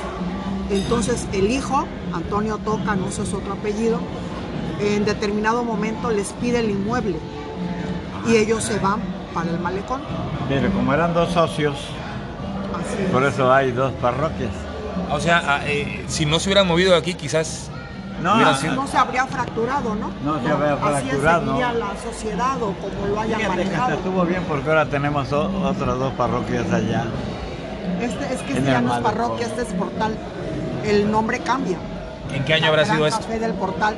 Esto fue en los 80, Félix. No recuerdo ahorita, la verdad, no recuerdo. Yo creo que por los 80. Sin embargo, el café tiene toda una. El, restaurante este, la parroquia, tiene toda un. más de 200 años. 200 años, cuando tiene, oye, escucha. Tiene más de, más, de, más de 30 años, porque cuando escribí este libro tiene ya como más de 15 años, 16 años y ya tenía 30 años allá. Sí, porque hablas de seis lustros, son sí, así que tiene como 45 años. Sí. Como 45 años que se fueron para... Eh, entonces digo, allá cada quien... Llegaron a un acuerdo, llegaron, llegaron a un acuerdo los primos, ¿no? De que una se llama parroquia, la otra parroquia de Veracruz, qué sé yo. Pero las dos se llaman parroquias allá. Aquí era la parroquia y en la esquina, que ahora es la farmacia... La del ahorro. La del ahorro era la farmacia La Parroquia eran los mismos dueños? No, era, ayer era de don Paco Vila, un médico. Pero yo creo que la parroquia, porque enfrente está la parroquia de Nuestra Señora de la Ah, mira, eso le da todo el... Le da el- sentido, ¿verdad? Claro, claro, Tiene claro. sentido. Claro, entonces, para, para resumen, en donde actualmente está el Gran Café del Portal frente al Zócalo, Aquí aquí, era, inicia la aquí inicia la, la- la parroquia que Claro. estuvo operando por casi 200 años. Casi 200 años. Y en los 80s lo- los... esta fractura, les piden el inmueble, se van para el malecón y ya los primos Un poquito antes de los 80. disuelven su sociedad y cada quien forma su parroquia. La razón por la cual decidieron... No la Dios sabe. sabemos, así es, no la sabemos. Entonces, don Marcelino Fernández, él es el propietario de... De la que está frente al emporio. Y el, el primo hermano es el de la otra, frente a la farmacia del ahorro. Sí, sí, sí, y hay una que tiene ya diferentes como franquicias, ¿no? Hay Como- franquicias en el en Costa de Oro, Sí. sí, Boulevard, es Boulevard ahí o sí, sí. ¿En frente Luis a- Cortines? a- de Costa de Oro y hay, hay franquicias ya en otros puntos. Pero estas son de don Marcelino o son del primo hermano? Está dividida la sociedad, si me entiendes. La de frente al Emporio es la de Marcelino, que es a donde nos gusta mucho ir ahí, al, al de Mar- a la de Marcelino. Y la de frente a la farmacia del ahorro es de su primo. Ok, ok, ok. Fíjate qué interesante. Datos que mucha gente desconoce. Y cuando se habla de que, de ahorita lo que escuchamos, de que el mesero nos dice que pidamos el café con la cuchara, yo sé que viene porque el tranvía, El o el- tranvía pasaba lo pedía, pero, pero yo Claro. pensaba que el tranvía pasaba allá en el malecón. Entonces ahorita no, que me no, dices no, tiene no. sentido, pasaba No, aquí. Aquí, aquí es, esa, ese, esa modalidad nace aquí, porque el tranvía pasaba allá enfrente.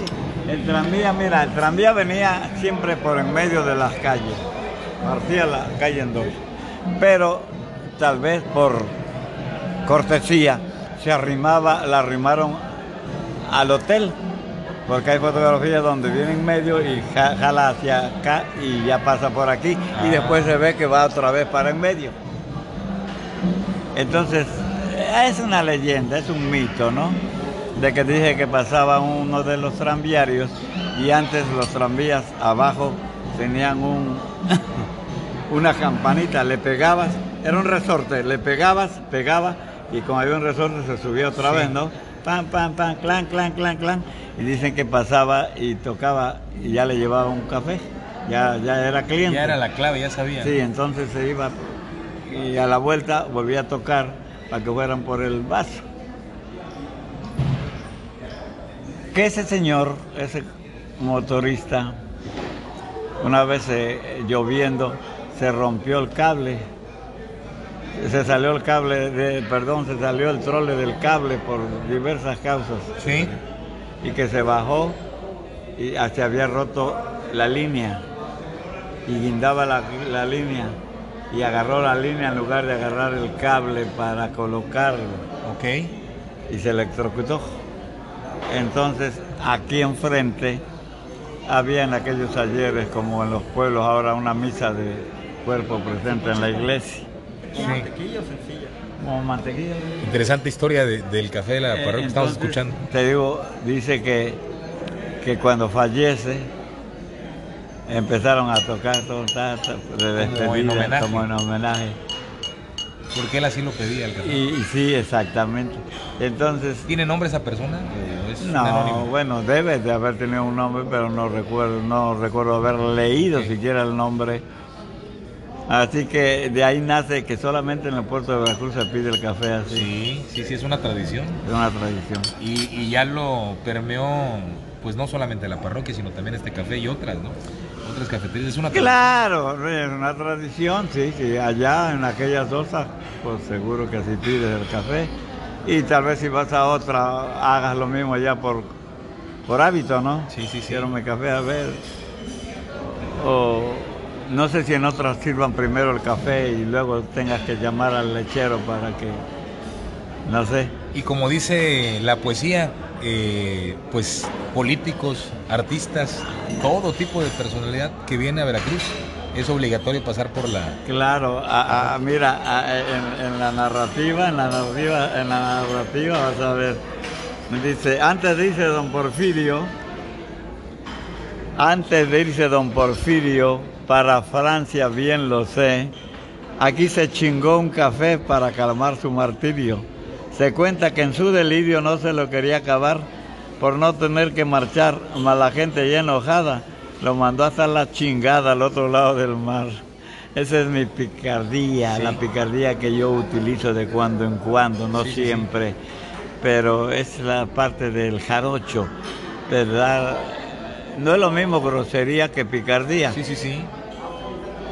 Porque grosero puede ser hasta un alguien que no te contesta. Sí, es cierto. Un comportamiento sin palabras puede ser más ofensivo que la propia palabra. Que, claro, claro, sí, sí, te digo. Y aquí nos hemos acostumbrado, ¿verdad?, a las malas palabras. Es más, yo una vez leí un libro donde decía que el varón de Humboldt, un caminante del mundo, que era muy estudioso de las plantas, algo así, sí. llega aquí al muelle y se sorprende de que la gente se, se dirigía a otras con malas palabras sin molestarse. Sí. Hay en el libro de Paco Píldora yo leí y todavía yo oía un señor con esa frase.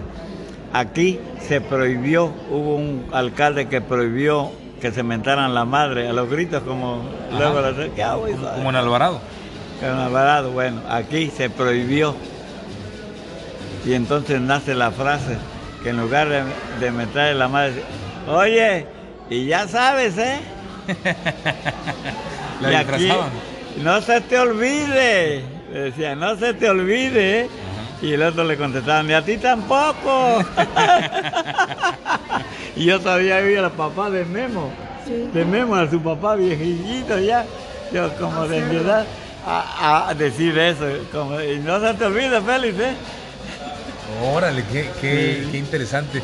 Don Félix, eh, pues vamos a ir finalizando el episodio. Como dicen, ya es hora de, descansar. Hay un montón de, de, temas que podemos abordar, un montón de memorias, muchísimas experiencias, una plática muy elevada, pienso yo, una plática muy sublime, una plática muy... Pues yo, no me siento a la altura de tener una conversación con gente como ustedes tan inteligentes. Muy instructiva, ¿no? La mitad que Sí, sí, sí, completamente. Este y pues quiero agradecerle, don Félix, el tiempo que nos otorga en esta conversación, en esta plática. Yo le quisiera preguntar a don Félix para finalizar, ¿Qué le dice don Félix Martínez a, sus casi 87 años? 86 en diciembre. 86 en diciembre, 27 de diciembre, 86 años. ¿Qué le dice don Félix de hoy? ¿Qué le dice al niño que llegó de Teocelo haciendo travesuras y queriendo ser conocido, queriendo ser popular, llevándole a su mamá los cinco y, de repente el único 10 pues eran las 10 faltas. Este, ese niño inquieto, ese niño peleonero que se peleaba con gente que hasta que no era de su edad, gente más sí, sí, sí, grande. ¿Qué le dice don Félix a ese niño? A ese niño, que gracias por haber sido así como era. Porque si yo volviera a nacer, escogería yo eso, vivir en un patio vecindad, escogería yo esos planos. Los mismos padres y hermanos en ese barrio crecer volver descalzo a correr, y aunque sea barbaridad, vivir en la vecindad que en mi dicha fue testigo, contar los mismos amigos de este mi puerto de ciudad. Yo, si yo volviera a nacer, quisiera vivir la misma vida, igualita, igualita, igualita, vivir en un patio de vecindad, andar corriendo descalzo, porque no nos permitía a mi mamá ni mi papá, no, no, no les gustaba que, que pateáramos, nos gustaba mucho el fútbol que pateáramos con los zapatos. No, no, no, descalzos, si andábamos correteando descalzos. Ya sabes, había poca lana, no había que cuidar los zapatos. Un día me torció mi papá, ahora sí como decíamos, me torció, me, encontró jugando fútbol con los zapatos que me había comprado el día anterior. ¿Sabes qué? Mañana te vas descalzo a la escuela. Ah, a mí me valió más. ¿Y sí, sí lo cumplió? Sí, me fui descalzo a la escuela el otro día y ese día pasaron dos cosas. Me peleé con Chilo, Isidro era de mi edad. Nos agarramos a los trompones, eh. yo descalzo, nunca había andado descalzo. Sí. Y, a, las 10 ya el sol estaba, era en mayo, creo, un solazo. Y ya me agarré con él. Cuando yo me senté en el pupitre ya que llegamos otra vez a clase nuevamente, sentía que me ardían los pies. ¿Qué crees? Se me habían hecho ámpulas. Ay, cabrón. Unas vejigas abajo. Unas ámpulas. Sí. De lo caliente del, sol. cemento. Del. Con, bueno, no era pavimento que había en el patio. Ah, su madre, me vi las vejigas, las burbujas. Ahí salgo, salgo. La calle era empedrada, Revijedo, entre Cortés y Canal.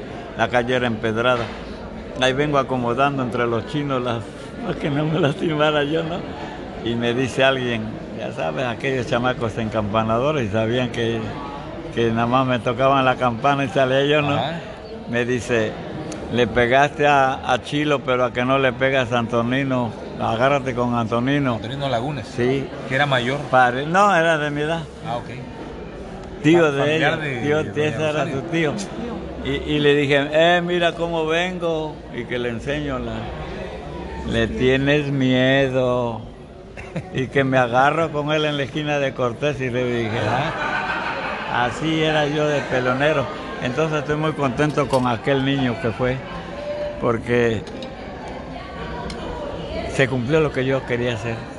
Yo quería ser conocido en el puerto y se me ha cumplido y te doy las gracias por esta entrevista que, nos, que también toma participe mi mujer, que es una excelente poeta. ojalá escuches para, haz un programa con ella, nada más con ella, con ella, con ella nada más, para que te vea, para que te des cuenta de, la calidad de la melcocha, como decíamos antes. Sí. sí, para que veas la calidad de poeta que es Rosario.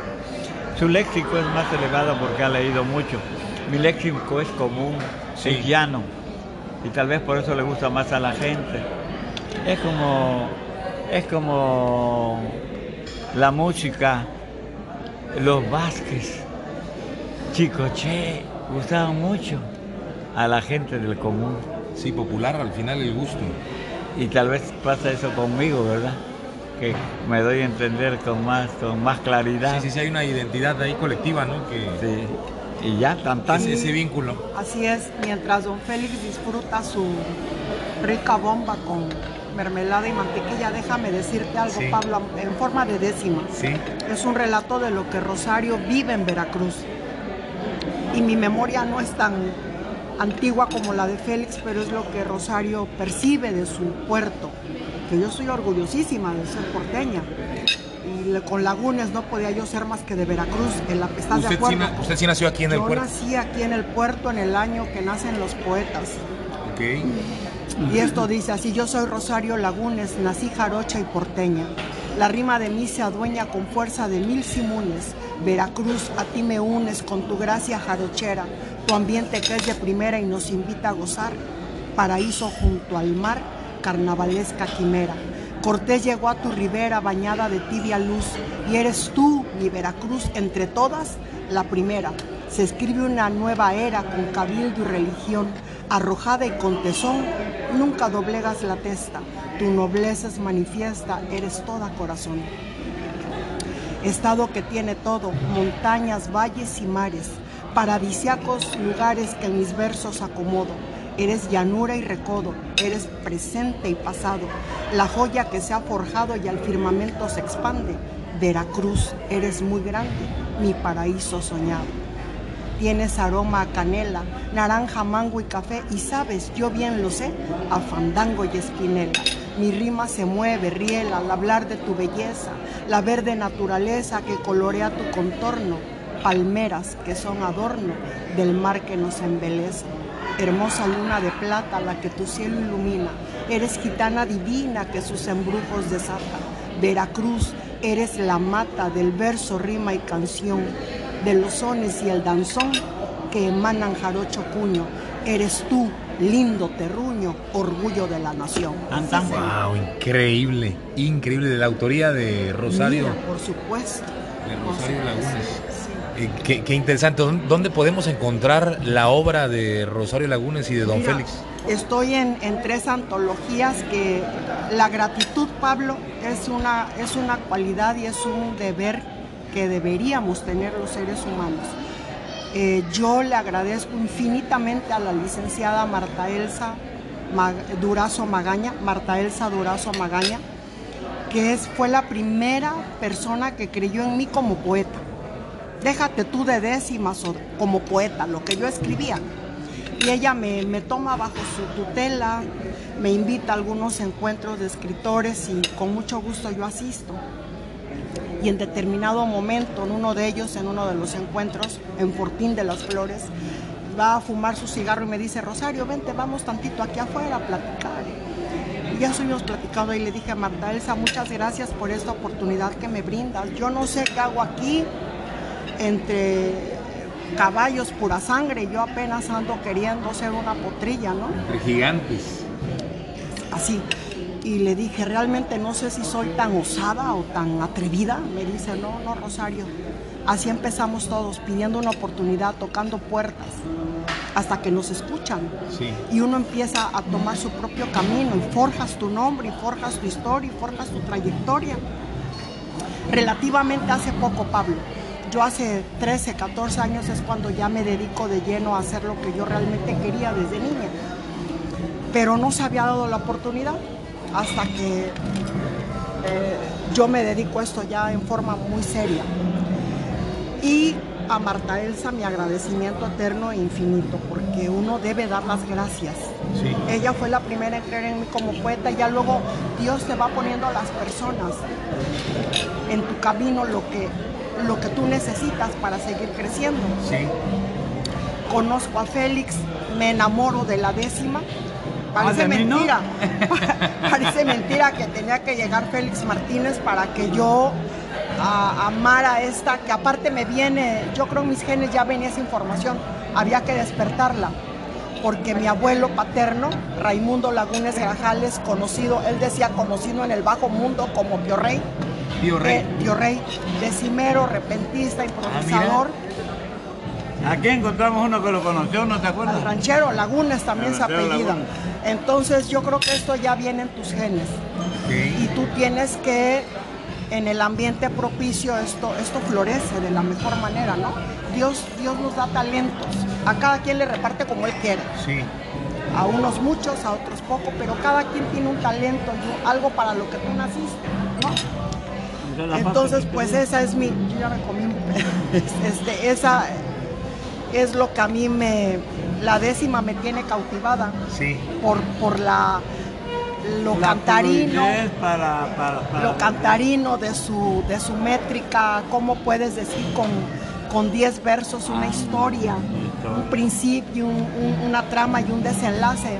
Estoy muy enamorada de la décima Espinel. Pues, me, decía que en tres antologías la obra. Ah, es que me desvié, ¿verdad? Estoy en, en, tres antologías que no es solo de mi, que sea yo, son antologías que se han recopilado gracias a Marta Elsa Durazo. La primera fue versarias, ondinas y bucaneras. Esa fue de solamente mujeres, poetas, de gran parte del mundo, norte, centro y sudamérica, parte de Europa y por supuesto nuestro México. Autoras de todos lados. Sí. Y ahí aparece Rosario Laguna. ¿Sabes cuándo fue impresa esta obra? En el 2010. Sí. que se festejaba el centenario de la, revolución y el bicentenario de la independencia de México y gracias al licenciado Villasana, Sergio Delfín Villasana, él manda hacer este, esta serie de, libros de poetas y de muchos. Y entro en esa antología, Versarias, Ondinas y Bucaneras. La segunda es Navío de Poetas, ya eran hombres y mujeres. Y la tercera, Héctor, Nosotros y la Poesía, que nos, nos esta la patrocinó un candidato a diputado que no quedó, pero bueno hay que agradecerle que por lo menos nos patrocinó este libro, ¿verdad? y hay que ser, lo que te dije al inicio, muy agradecidos. La gratitud, Pablo, es la vibración más alta que tiene el ser humano después del amor. En primer lugar va la gratitud y luego el amor. Imagínate si debemos o no ser agradecidos. Agradecida con Marta Elsa, agradecida con Félix Martínez, agradecida con Pablo que nos hace esta entrevista. Hay que dar gracias por todo y a la gente. Tú no sabes si con una palabra le cambias el día a alguien, una sonrisa, una palabra de aliento, una palabra, qué bien estás, qué bien te ves, porque no sabemos, cada quien trae sus heridas, ¿no? A veces hay gente muy rota, hay gente muy lastimada y tú puedes ayudar a esas personas. El don de la palabra al final. Sí, el don de la gratitud. Procuro vibrar en esa, en esa magnitud, ser muy agradecida con la vida, con Dios, con mis hijos, con personas como ustedes. Sí, hay que ser muy agradecido en la vida, muy agradecido. ¿Me puede repetir esta parte de que la gratitud es el grado más? La vibración más alta que tiene el ser humano es la gratitud por, por encima del amor. Tú vibras en amor, vibras alto, altísimo, pero la gratitud va arriba del amor. Qué bonito, qué bonito. Y regresando a la pregunta que le decía a don Félix de lo que le diría al niño, yo creo que al final se resume en el nombre, en el significado de Félix. Una persona feliz, una persona satisfecha, una persona completa, una persona que... Ahorita que dicen palabras, que dicen palabras, no, no te acuerdas esta que es décima que digo, tan solo la, la acción de hablar la diferencia entre a, marcar diferencia entre el hombre y el humano. El humano, sí. Yo a mí también, es que tan solo la acción de hablar, sí. Mira, la vamos a dejar para la próxima, ¿Sí? porque es una sola décima, pero dice que eh, tan solo la acción de hablar es diferencia entre el hombre, la, entre el animal y el humano, ¿no? Pero a veces, este, hombre o mujer por igual, le salta le salta eh, sí sí le salta lo animal cuando habla uno no muchas veces. Pero ahorita no la recuerdo bien está bonita y es que hablando del poder de la palabra imagínate el poder que tiene nuestra lengua tú puedes bendecir o maldecir a alguien Tal vez en la vida hay muchas personas que te maldicen o que desean algún mal para ti. Entonces, cuando alguien te da una palabra de bendición, una palabra de aliento, una, una sonrisa, una, eso anula en cierto, en cierto, yo creo mucho en, esa vibra que cada quien envía. Y yo tengo dos o tres personas que, que del diario, y les agradezco con toda mi alma, con todo mi corazón infinitamente, y se los digo siempre que puedo, que a través del WhatsApp me envían una palabra de bendición. Sí. Dios te bendiga, Dios te guarde. Y, y, eso, pues olvídate, me carga la pila al 100, ¿no? Porque yo sé que mucha gente debo caer mal, de entrada mi cara, y ayer hice reír mucho a mi hija Alejandra, le dije, de la entrada mi cara ya es un, un párate ahí, ¿no? O sea, de aquí no pasa Yo, no lo, mi, rostro serio, tal vez no tan sonriente, tal vez no tan... Bueno, yo veo una persona estudiosa, una persona este, amable, que, le, gusta, le, gusta cultivar, se ve una persona intelectual. Todo el tiempo, todo el tiempo, todo el tiempo. A mí, ¿sabes qué me frustra? No encontrar la respuesta de algo, pero ahí te va la otra parte. También he aprendido que no todo tiene respuesta, Pablo, y que debe uno ser muy paciente. La paciencia nos moldea y va apaciguando nuestro carácter.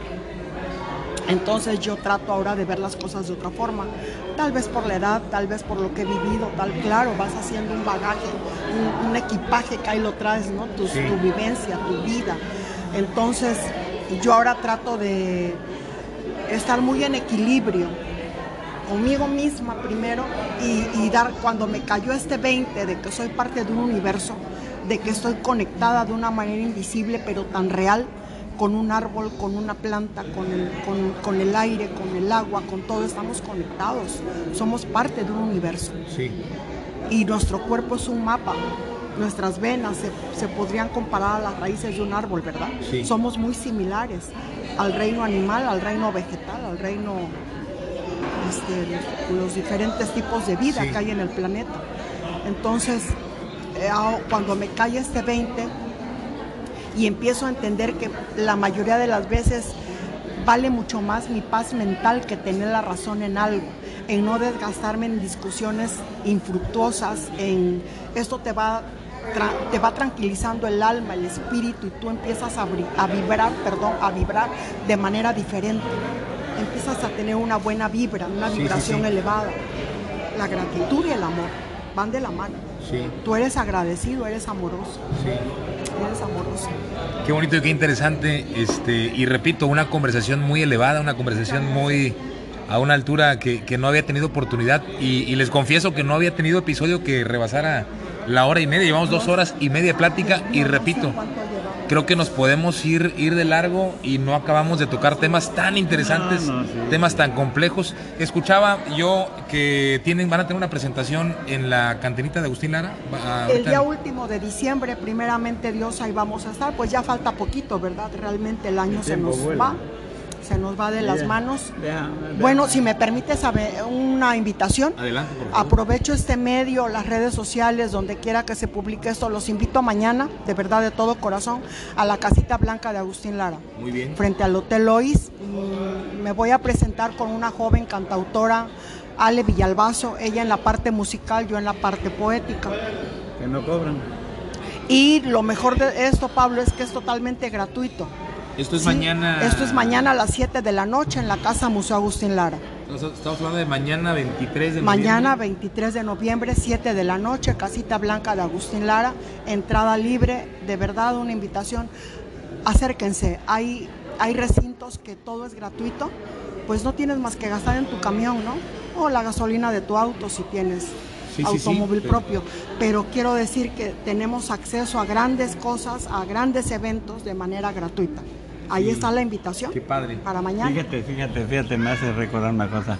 En una ocasión fui a una gira de como de 11 días con el grupo Chiquisirí de Tlacotalpan. Nos fuimos por acá por el norte, por el sur, hasta llegar a Chiapas, Chiapas, Yucatán, Tabasco, por ahí, en las casas de cultura. Y qué pena, qué pena, carajo. Siendo los eventos gratis poca gente. Sí. Poca gente se acerca. Sí. ¿Habrá que cobrarles o qué chingada? ¿Quién sabe? Pero... Pero, yo me para el peso.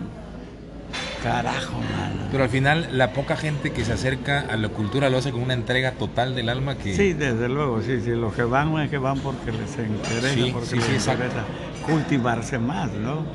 Eh, escuchar música diferente. Nosotros íbamos con el Siquicirillo. Ya llegamos a un pueblo en Chiapas, ¿no? Buscaba yo quien me dijera lo que se hacía, el origen, en fin, de las etnias que había. Sí, sí, sí. Y nada, eso ya lo estaba yo leyendo. Sí. Y así fue, así fue también en Cuba, así fue en, España. Y llegaba yo este, a escribir. Tenemos ya la facilidad, mira, mi mujer y yo podemos estar escuchando la música ahí en todo su esplendor y nosotros escribiendo escribiéndole a alguien una décima. Qué bonito. Porque hacemos a un lado todo, nos centramos ahí, pum. Y como ya hay... Tienen esa afinidad. La, familiaridad, sí. te digo. Los une. Eh, te digo que a veces, aunque tenga, aunque tenga la medida, la medida y la consonancia, si no tiene ritmo, no sirve se dificulta decir, se dificulta aprendérsela. Sí. Ah, bailador de danzón que luciendo con orgullo ese contoneo tan tuyo desparramas de emoción. Fíjate con qué facilidad se va todo. Sí. Pero es que todas tienen el ritmo. La cadencia, decíamos. La, es la cadencia, igual en la prosa. En la prosa lleva una cadencia y un ritmo, si no, no se habla por hablar, porque como alguien me dijo un día, ¿te acuerdas? Ah, así cualquiera escribe. No, no cierto. Están equivocados. No. no, no, no, no, Pues don Félix. O, espérame, ah. yo quisiera, Pablo, en, otra ocasión que nos regales así de tu tiempo, hablar acerca de mi prosa poética, leer algo, este, compartirlo con la gente, algún soneto también, este, me gustaría muchísimo lo hacemos, en alguna otra ocasión se... A mí, a mí me encanta todo ese tema cultural, quizás no sea yo un, prolífero autor de décimas y demás, lo he intentado, pero realmente se me hace algo tan complicado que no, que dije, ¿para qué me meto en broncas? No, mejor. ¿Cuántos años te conocí que estaba rechavito? Sí, ya yo tenía 13 años y ahorita tengo 37. Sí, sí, sí, sí, ya tiene rato que lo conocía y ya, ya, cantabas. Sí, sí, sí, me sigue gustando la, la, la, la, música, la, la composición, la, la, poesía, pero mi poesía es más prosa, no está tan... Prosa, es, muy bella, yo no voy a, a, dejar de escribir prosa poética nunca, escribo mucho. Pero ahora escribe más décimas que sí. Estoy seducida por la décima. Sí, es lo que, es lo que he escuchado. ¿eh? Y, ahora entiendo el amor a, don Félix, que por ahí seguramente la enganchó ¿no? con, la décima. Sí, con su palabra, claro. Y dijera Agustín Lara con su cursilería, seguramente deben haber décimas del uno al otro en su historia de amor. ¿no? Oye, cuando le digo, fíjate, cuando le digo, apenas de amanecida y llegas a mi recuerdo, ocurre en la que me pierdo demencia ya repetida. Le diste un vuelco a mi vida con tu risa cascabel, maravilloso tropel de caricias y de antojos, y en tus bellos labios rojos me hice reo de excelsa miel. Porque eres mi albore ocaso, mi canto, disgusto, furia, mi contentura, penuria, mi refugio, mi regazo. A mi sentencia das plazo, te trocas en juez mayor, mi abogado, mi censor, soy tu rey y tu vasallo. Si busco seguro no hallo como este un amor sublime. Como este sublime amor. Como este sublime amor. Porque eres mi noche y día. Mi disgusto, mi consuelo, infierno cruel, bello cielo, mi realidad y utopía. Le das, me das vida y agonía con tu canto agudo o grave. Y eres eh, con tu canto agudo y grave, áncora eres de mi nave y eres de este remolino el acierto y desatino, porque tú tienes la llave. Esta la mujer es la que tiene la llave, es la que abre. Pero, pero esa la compuso don Félix a Rosario. Dile cuántas he compuesto. Muchas. Dile cuántas. Sin entrar en número, muchas. 100, 90, 100, no sé. Más de 90. Pero ya no me escribe, debo decirlo. no, pues ya, ya, ya está bien, ¿no? Algún día tenía yo que pararle, ¿no? wow, ¿qué? Hace poco te escribí algo. Ya, ya, no, ya no se ve eso en estos días de, las cartas de y, esto que estoy ahorita presenciando, que estoy atestiguando, me lo voy a llevar en el corazón y, y en la memoria porque se va muriendo el romanticismo. Sí, cómo no es una tristeza las, las, corrientes que nos llegan, que yo pensé que iba a ser pasajero. Esto del reggaetón, del, de la, hay otro, como el, género urbano, ¿cómo se llama? El rap y el reggaetón, pero me parece que es aún más vil el, el reggaetón. Ese asqueroso de Bad Bunny, y perdone para todos los, perdón los callos que voy a pisar, pero alguien tiene que hablar con cordura en Es un este sonsonete lo que... Es algo asqueroso, Pablo. Eh, y, digo yo, las, las muchachas, las mujeres que bailan esas, esas canciones de Bad Bunny, que son solo ruido y que son ofensas a las mujeres, en realidad no analizan la letra, no analizan cómo las, nos están insultando. Sí. Son mensajes misóginos no, que no entiendo realmente. no son procesados, yo creo, por... No entiendo. No hay una capacidad de raciocinio. No, no la hay, efectivamente. Que, termina, que terminan pues siendo una autoofensa cuando una mujer ¿Sí? escucha. Sí, ¿qué es eso de perrear? ¿Se comparan a un perro? Me pregunto yo. ¿Saben lo que están diciendo? Vamos a perrear. Hablábamos de, tener una, una, conversión elevada ahorita y de repente eso es como lo más ruin. Entramos, ¿no? A, un, nos vamos hasta los suburbios nos más a, sí. criticando la música a mí, tal vez porque ya estoy de cierta edad, no sé, por mi edad tal vez ya veo las le gustan, Le gusta mucho lo, lo, lo viejo. Imagínate, le gusté yo. no, yo siempre he dicho que soy un espíritu antiguo porque a mí me hubiera gustado nacer en 1920, el siglo pasado, o en la época de las rumberas. Habita una Ninón Sevilla en mí, así como me ves. Este, me gustaba mucho. Me encanta el baile. Me gusta mucho el cine de oro, las películas en blanco y negro. Me gusta mucho lo antiguo. Interesante. Hice un test hace mucho tiempo y tengo 1400 años de andar por el mundo en, diferentes... Entonces yo sí sé que soy un espíritu muy antiguo. En esta reencarnación me toca hacer rosario. Sí. Pero ese es otro rey. Nos, nos subimos a una embarcación ahorita que nos llevó por diferentes mares, las diferentes costas. Hablamos de un montón de, de temas. Me encantó perderme o estar a la deriva en esta conversación y me gustaría volver a tomar esta, esta embarcación para perderme en una conversación tan interesante. A mí me gustaría volver a tomar un cafecito. Sí. Cuando gustes, de verdad. este, para seguir compartiendo con tu público, ¿no? Otras, eh, ya ahorita escucharon mucha décima, pero hay otras estructuras poéticas igual de hermosas, la prosa poética y el soneto y las cuartetas. Me invitaron a Telever y ahí conocí a, la Chiqui Baby, que aparte es de la XCU, pero nunca habíamos coincidido en la XCU, sino en Telever. Y entonces me dieron una lista de muchísimas cosas que yo tenía, querían una décima por cada uno y le dije a la persona, es demasiado, el tiempo en tele es muy caro y muy breve. Entonces lo que hice fue esas, toda esa, lista que me dieron a hacer cuartetas. y ahí a Mirna y a, todos, a la, a la Prieta Sabache y Dios de mi vida, todos los de la relajada. A Víctor Sánchez. A Víctor Sánchez, los, al que cantó, al comediante Dios de mi vida. Y entonces fue muy bonito estar ahí en Es que nunca va a pasar de desapercibida la poesía, el repentismo. La improvisación. Es, un arte creativo que no cualquiera se le da y, que hay que rescatar, hay que seguir manteniendo vigente. Manteniendo la tradición. Pero, las nuevas repítele que hemos ido al ayuntamiento, nos mandan allá a otro lado para dar clases para dar... Queremos dar un taller de décima a niños, a jóvenes, adultos, que no, que haya... Que tenga interés.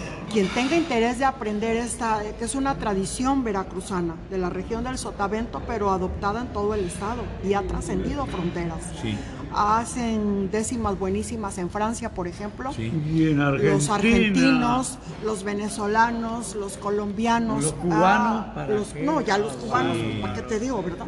Pero este, que nuestros niños y jóvenes conozcan su historia, conozcan nuestra procedencia, nuestro origen, para que amemos nuestras raíces. Hablamos de la riqueza cultural. El que desconoce su cultura, ¿cómo va a amarla, Pablo? Sí.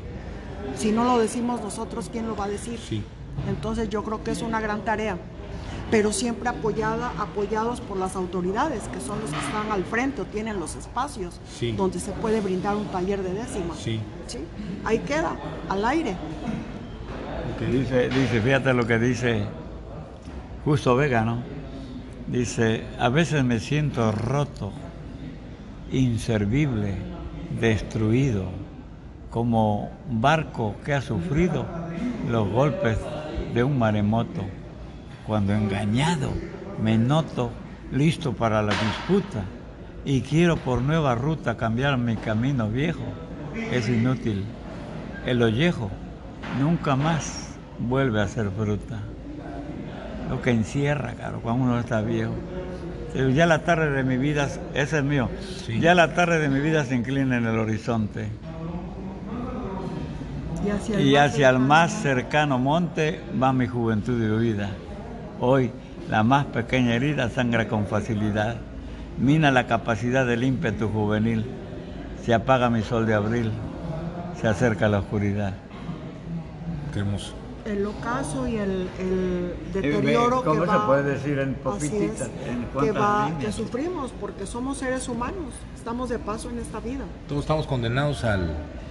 Desde que nacemos. Dicen que es lo, único seguro que tenemos cuando nacemos seguro y certero en la vida es la muerte. Por eso hay que ser feliz, como don Félix, por eso hay que vivir la vida, por eso hay que hacer lo que nos plazca, lo, que nos dé la regalada gana y, disfrutar mucho este tipo de conversaciones, de pláticas. Yo le digo a Rosario de cuando en cuando que de las cosas malas que te suceden, escarba lo bueno. Me acabo de caer hace un mes. Y yo en las mañanas hago mi oración en la noche también, pero en la mañana cuando despierto, ¿no? Le doy las gracias por el nuevo día que me da. Le digo a Dios en más de una ocasión, le digo, no sé cuántos días, me has dado muchos días.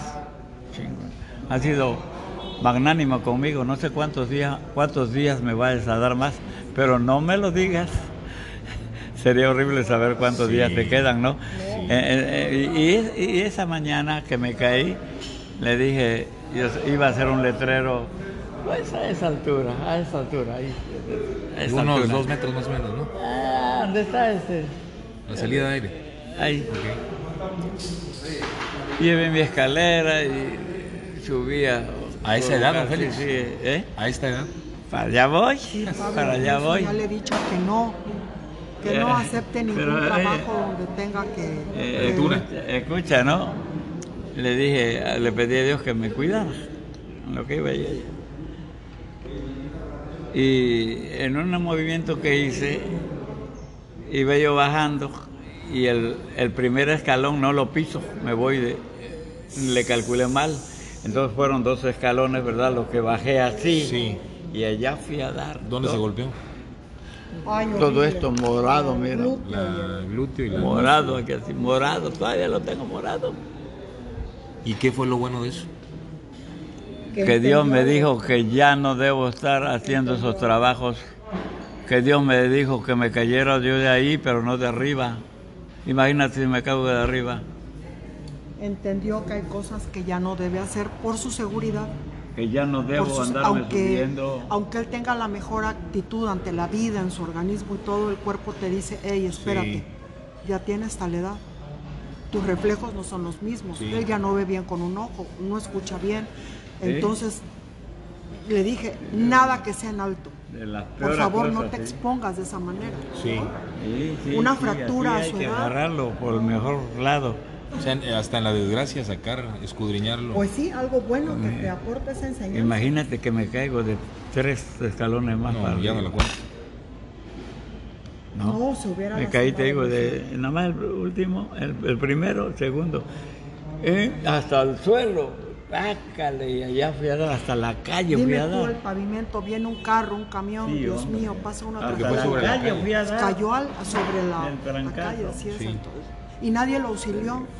Nos hemos vuelto eh, en una sociedad deshumanizada, apática, indiferente, que nos vale, no apreciamos nuestra vida menos la ajena, ah, eh, para acabar pronto.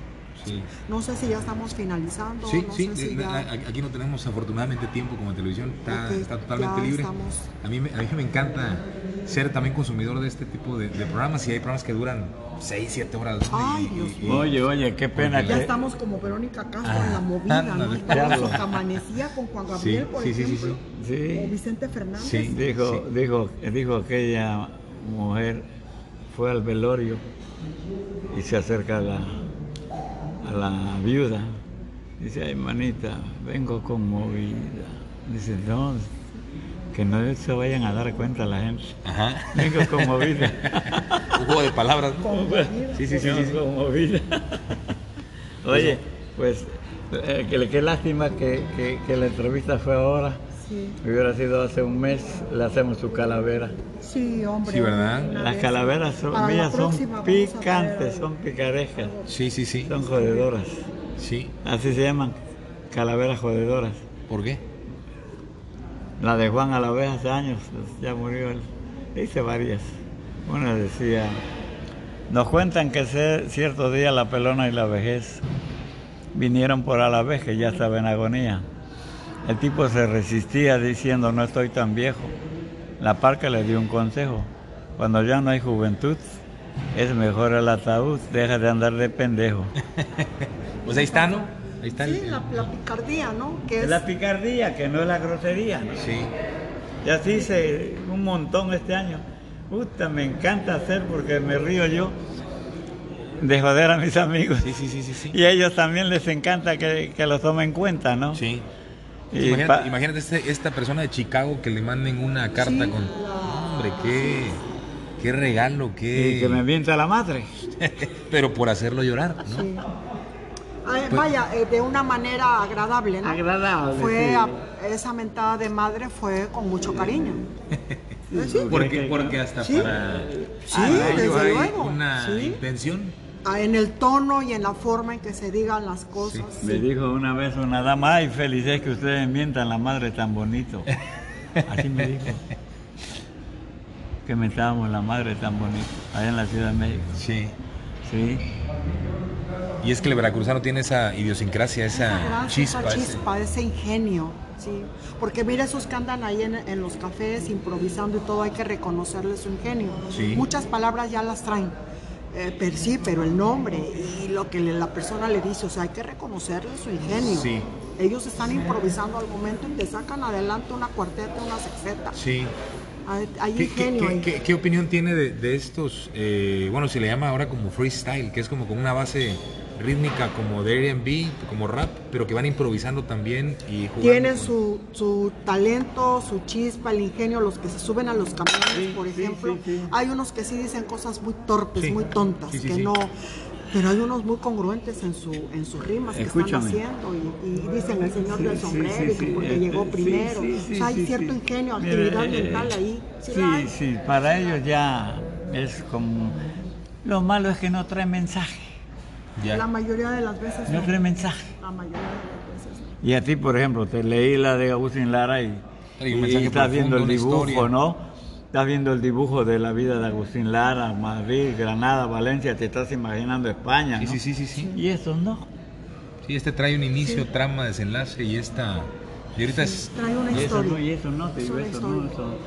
Ese sombrero que, que, que subió primero y que... Sí, es, es lo que te digo. Hay un ingenio, Félix, y una agilidad mental ahí porque es el de la gorra roja y porque a mí se me antoja y te, ¿no? Entonces, es- hay agilidad mental. Hace no falta hay mensaje. pulirlo, ¿no? Exactamente. Hay agilidad en Hace falta pulirlo, hace falta Claro, que digas claro, algo. eh, te interrumpo. Yo me han dado ganas de decirle, oye, yo escribo poesía, ¿no te gustaría? Me han dado ganas de decirles. Yo te doy unos, Oiga, don unos Félix, talleres. ¿usted es repentista también? ¿Puede improvisar? Puedo, puedo improvisar, pero me cuesta mucho trabajo porque no lo hacemos, lo hemos estado practicando, ¿no? ¿Sí? Entre ella y yo, ¿no? Que yo, Ah, ¿sí? este ¿Se se llama ejemplos? a la Sí. limón, se llama al, sí, a no- limón. nos ponemos, Sí, mira, por ejemplo, vamos, nos a- mira. ponemos una, Eh, un Mira, ejercicio. dame una, dame un, dime unas palabras. Un, si te pido un verso, Una no vas frase. una frase. Una frase. Dime una Nosotros frase, a ver. corregimos ahí la métrica. Estamos en el café del portal. En el café del portal va a acabar. En el café del portal. Porque da las medidas. Son en siete. el café del en portal. el café del portal son, Son siete. siete. porque como te- en el lugar de ocho Es deben aguda. ser siete porque es, Es que aguda. de volada agarran Sí, las sílabas. claro, claro, café, claro, claro. Tú di una frase Dice, y nosotros la adecuamos. en una noche preciosa. ¿Tu nombre completo es entonces?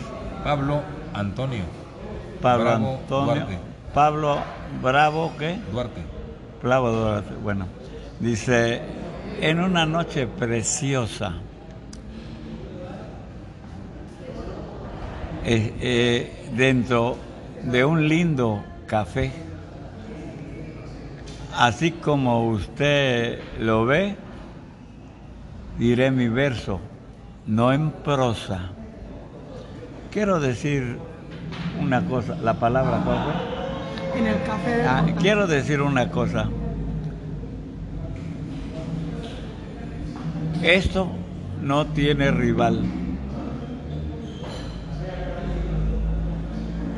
Esto no tiene rival. Pues en forma general, te digo sinceramente, qué bonito es el ambiente en el Café del Portal. Sí, Una décima. una décima. Una décima. Él- Sí, él agarré la sexta, séptima, décima con octava y novena. Sí, Así es. sí. La primera con 13 4 y la sexta con 9 y 10. Sí, sí, sí, sí. Sí, eh, para mí siempre ha sido más fácil. Eh, esto que hicimos ahorita es una décima de pie forzado. Qué forzado. ¿Por qué? ¿Por qué pie forzado? Tú me diste el pie, que es el que está hasta abajo. Ajá. El final. Café del portal. El- Entonces, café del este, entonces yo tengo que, que me forzo a decir eso al final. Fíjate, con Rosario pasó algo.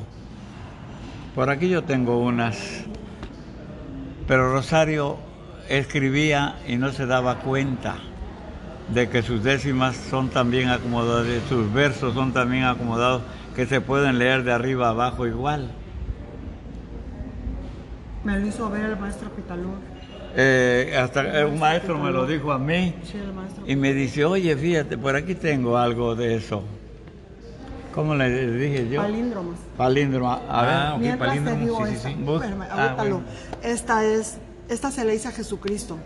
No profeso ninguna religión, pero creo que hay un Dios que se llama Jehová, ya veo como, o no hay unas consonantes, eh, las, las vocales.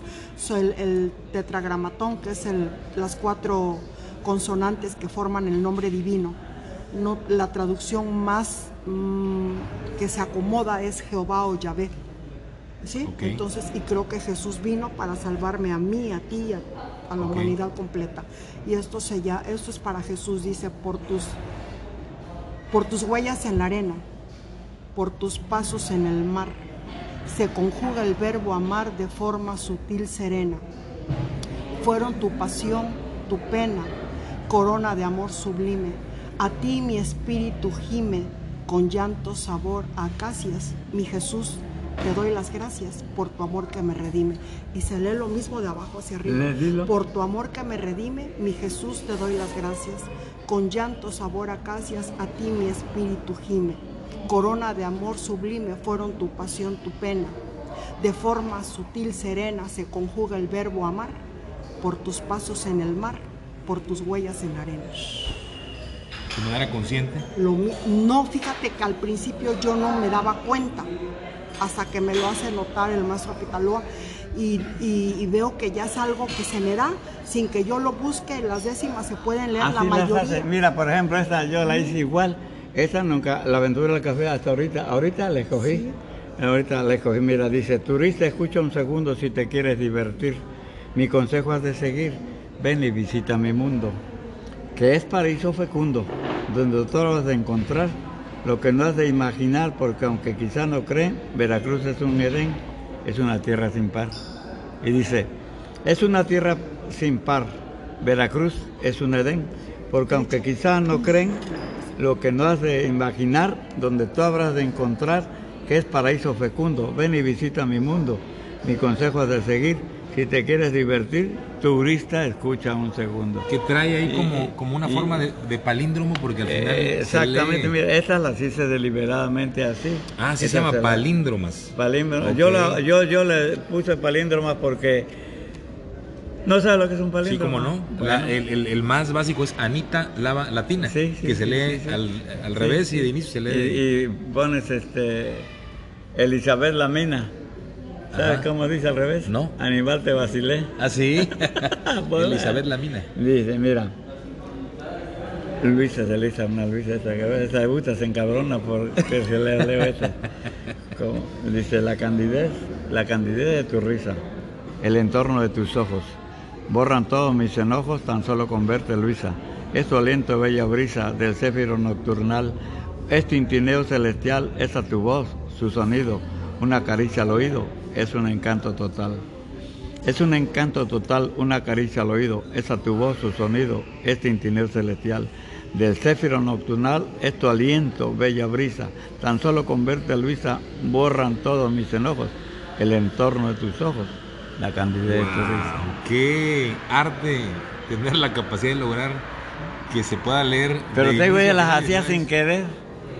Pero acá sí fue de manera consciente con usted. ¿Eh? Con usted sí fue de manera consciente, fue a propósito, fue con toda la intención pues hacer la, palíndroma. Ah, esta, esta la hice así, deliberadamente. O sea, buscando hacerlo de inicio a final y de final a inicio con un significado. Sí, sí, sí, sí. Porque una vez yo hice una, precisamente la que está aquí. Bueno, una, una vez hice esta y me di cuenta que se podía leer al revés. Sí. Dije, ah, chingado. Nada más le compuse tantito. pero te digo, ella las escribía inconscientemente. hasta que... el maestro me dijo a mí, oye, fíjate que me he dado cuenta que se pueden leer de abajo arriba también. Y ya yo se lo comuniqué a ella porque ella no se daba cuenta. Él sabe que es lo bien acomodadito que está todo. La, que va cayendo así bonito, bonito, bonito. Que al final la poesía es un universo en donde puedes perderte en una galaxia y meterte y escudriñar, ir, venir, regresar, ir a otra galaxia, regresar al sistema solar y, al final pues no tiene fin, es un, es un universo sin fin la poesía, la palabra. Oye, ya nos vamos, ¿eh? Pues bueno, don Félix. Algo. Ahorita que sí, sí, sí. este, pues yo creo que con esto vamos a, ir finalizando la, la, plática. Mañana me dice 23 de noviembre hay una presentación en la casita de, Agustín Lara a las 7 de la noche, Rosario Lagunas, Ferman y Ale Villalbazo van a estar ahí, entrada gratuita y el día 31 de diciembre se van a presentar en pareja en la Catita de Lara. Este, y bueno, pues una... una oración de fin de año que va a decir, ella va a decir sus poesías, ¿verdad? Y yo voy a hacer una oración de fin de año en décimas. Sí. Que aquí viene en mi libro. Ok. vamos finalizando este episodio que va a romper el récord en tiempo. Este, muy interesante. Yo, espero y tengo mucha fe en que haya gente que, llegue hasta esta parte porque son pláticas sublimes, repetía, pláticas elevadas, pláticas que, que pues se disfrutan mucho y que yo voy a llevarme, don Félix, en el corazón. Le agradezco mucho el tiempo que me regaló y espero de corazón volver a tener la oportunidad, eh, señora Rosario, Lagunes, Ferman, de, de poder platicar de este y más temas porque hay mucho, mucho por, por, por, platicar. Pues bueno, amigos que a bien llegan hasta este minuto, les agradezco muchísimo el que estén acompañándome y nos vemos en el próximo episodio. No sin antes nuevamente agradecer eh, mucho, a, decíamos de la gratitud, agradecer mucho el tiempo que me regalaron. Y pues aquí estamos amigos, gracias por llegar hasta esta parte. Nos vemos en el próximo episodio. Bendiciones.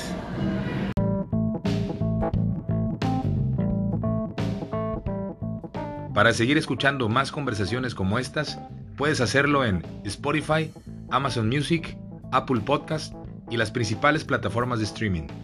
También te invito a visitar mi sitio web en www.platicandoconpablo.com. Gracias por escucharme y nos vemos en el próximo episodio de Platicando con Pablo. Hasta la próxima.